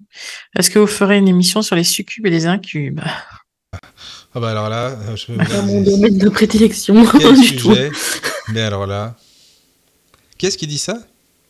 Alors, Sophie, Sophienne le magicien. Sofiane ah, ou Sophienne, je ne sais pas comment. Pour ça, il faudrait déjà vous trouver un bon démonologue qui connaisse bien le sujet. Ouais. Bah, écoute, Sofiane, il y a une émission que Caro a faite qui dure 5 heures sur les incubes et succubes. Tu peux y aller, il n'y a pas de souci. Hein. Courageux. Voilà, tu serais, oui, parce que cette émission, elle était très complète et voilà, elle date d'il y a deux ans maintenant, mais c'était une super émission. Voilà. Et voilà, il n'y en a plus. D'accord. Euh, voilà, bah alors Opakena, oui, tu voulais dire euh, par rapport à euh, si tu avais des oui, questions. Des petits, ouais, s'ils avaient un petit conseil aux personnes pour leur confiance, leur premier pas ou n'importe. Trompez-vous, plantez-vous. Mais Restez curieux. Plantez-vous. Parce qu'on apprend beaucoup de ces erreurs. On apprend plus des erreurs que des réussites. carrément. Donc n'ayez pas peur de vous tromper, n'ayez pas peur de faire des erreurs. Et à partir du moment où vous vous trompez, ne voyez pas ça comme un échec, mais voyez ça comme une leçon. Dites-vous, ok, ça n'a pas marché, pourquoi et comment faire pour, que, pour ne plus recommencer ça? Voilà, donc n'ayez pas peur. Trompez-vous, lancez-vous et plantez-vous. C'est vraiment, euh, c'est un die and retry en fait. Euh. C'est ça, voilà. Même joueur joue encore. c'est ça. Et ce que tu disais, toi, que c'est très juste aussi de rester curieux, c'est super important. Il n'y a pas de bête question, la seule bête question, c'est celle qui n'est pas posée. Exactement, ça c'est très très juste. Ouais. C'est très beau et c'est très qui dit ça. oui, ça m'étonne pas d'elle, tiens. c'est un, truc que oui, moi j'avais retenu aussi. Euh, ouais. C'est très juste. Ouais. D'accord. Bah, merci beaucoup. Alors, je ne sais pas si vous avez des choses à rajouter pour finir l'émission. Euh, je sais pas, chacun son tour. Euh. Bah, J'étais très contente d'être là. Oui, ça bah, fait merci. plaisir. C'est gentil. Bienvenue. Bah, voilà, merci beaucoup. Hein. Merci. Ça a été un plaisir pour moi aussi. Ben pareil, Léra, de toute façon, c'est pareil, c'est quand comme tu toujours. Veux, comme toujours. Mais attends, parce que Lyra, là, tu vas pas. Je peux te dire que là, pour une fois, même si c'est la fin de l'émission, Lyra, tu vas être retenue pour une émission avec Caroline musicale. Comme ça, les auditeurs sont témoins. Là, tu es obligé. Là, je le dis, je suis obligée de le faire. Là, tu es obligé parce que ça fait un an que tu l'attends et ça fait un an que Caro t'attend. Donc, vous avez le temps de vous attendre toutes les deux, quand même. C'est ça, c'est sûr. Parce que tu l'attendais, elle t'attendait. Donc, c'est très bien comme ça. On se fait désirer, voilà. On se fait désirer, c'est ça. On travaille sur le suspense. Mais je le dis aux auditeurs quand même pour la suite. Parce qu'il y aura Lyra, mais euh, c'est très bien aussi que bah, je trouve ça bien. Je sais pas, Lyra, qu'est-ce que tu en penses aussi que bah, chacun aussi montre euh, une autre facette euh, de lui-même ou d'elle-même? Parce que bah voilà, on aime la musique. C'est super ne pas se mettre dans des cases. C'est ça, exactement. Pas se mettre dans des cases. Avoir plusieurs personnes en. voilà. Donc Lyra, ça va être la sorcière euh, avec la médium qui fait une mission musicale. C'est génial. Voilà, c'est parfait. alors, Evie, vas-y, si tu as des choses à dire pour finir. Bon, pas particulièrement. Je pense qu'on a déjà un peu dit l'essentiel. D'accord. Euh, a Oui, c'est toujours un peu trop court. Ça a toujours un goût de trop peu, mais bon, ah bah comme elles ont des, obligations là, demain, mm. dans 5 heures, hein, on va dire. Donc, il faut bien les laisser un peu se reposer. mais euh, oui, euh, à l'occasion, peut-être reprendre euh, la conversation. Complètement. Avec plaisir. Alors, Avec Jean. Bah, Cadric bah, euh, ce que j'allais dire, bah, comme toujours, j'ai adoré entendre Lyra et Twig, j'ai adoré te découvrir également. Et euh, petit truc que j'ai envie de dire aux gens, parce que je fais pas mal de prévention en ce moment, euh, arrêtez d'essayer de chercher un maître pour vous apprendre euh, la mm. sorcellerie. Vous êtes votre propre maître, faites-vous votre propre opinion. Ah, attends, Cadric, je savais pas qu'il y en a qui recherchaient un maître pour la sorcellerie. Tu vois, tu me l'apprends. Ah, il y en a beaucoup. Il y en a beaucoup. Ah, c'est dingue, ça, je pensais pas, tu vois. Il y, en a beaucoup. Il y a même des gens qui viennent, euh, bah, Twig aussi, je pense, hein, qui viennent nous voir en nous demandant si on peut être euh, les maîtres, si on peut les guider. Alors, euh, qui me demande à moi personnellement, mais j'ai un serveur Discord et c'est vrai que les gens sont très friands de voilà, ouais, chercher un mentor. Est-ce que mm. Et euh, je pense que le mentor, c'est, ça peut devenir euh, une phase intéressante, enfin une personne intéressante à avoir à un moment donné dans sa pratique, mais pas au début. Voilà, c'est ça. Je pense que le mentor, il faut que tu le trouves une fois que tu sais à peu près où tu vas. Pour justement que tu trouves quelqu'un qui soit adapté pour te guider là où tu vas. Exactement. Mais euh, bah, c'est ce que j'essaye aussi de montrer dans une année en magie. Euh, ah oui. Que je ne veux surtout pas être un mentor pour les personnes qui suivent le programme. Surtout pas. Je mhm. suis ni leur maître, ni leur mentor, ni leur prof. Surtout pas leur prof. Mais euh, moi, je leur donne des points de vue qui sont très différents, très disparates et qui ne sont pas toujours le mien d'ailleurs, pour que les gens puissent creuser sur différentes voies et ensuite se faire leur propre chemin. Mais surtout, euh, surtout voilà, moi c'est surtout le, truc que je redis toujours aux gens qui sont intéressés par le programme, c'est que non, non, je vais pas les guider, surtout pas. Je les guide pas, je leur montre des portes et après ils se débrouillent. S'ils veulent les ouvrir, ils les ouvrent et s'ils ne veulent pas, ils ne veulent pas. Et c'est très bien ainsi. Donc, euh, donc voilà, je pense que euh, un mentor, non. Chercher des pistes au départ, ça me paraît fondamental. D'accord. Ben, merci beaucoup, vraiment, merci pour cette émission, pour euh, voilà cet échange. C'était euh, constructif. Je trouve que voilà, chacun donne son avis, on, exprime, euh, et c'est génial. Puis avec les, auditeurs sur le chat, entre autres, c'est bien. Voilà, merci beaucoup. Plaisir était partagé, merci. C'est gentil. Merci à vous de nous avoir accueillis. Dormez bien surtout, voilà, dormez bien, rêvez bien, et puis eh à très bientôt. Merci. Au revoir tout le monde. Bonsoir. Bonsoir.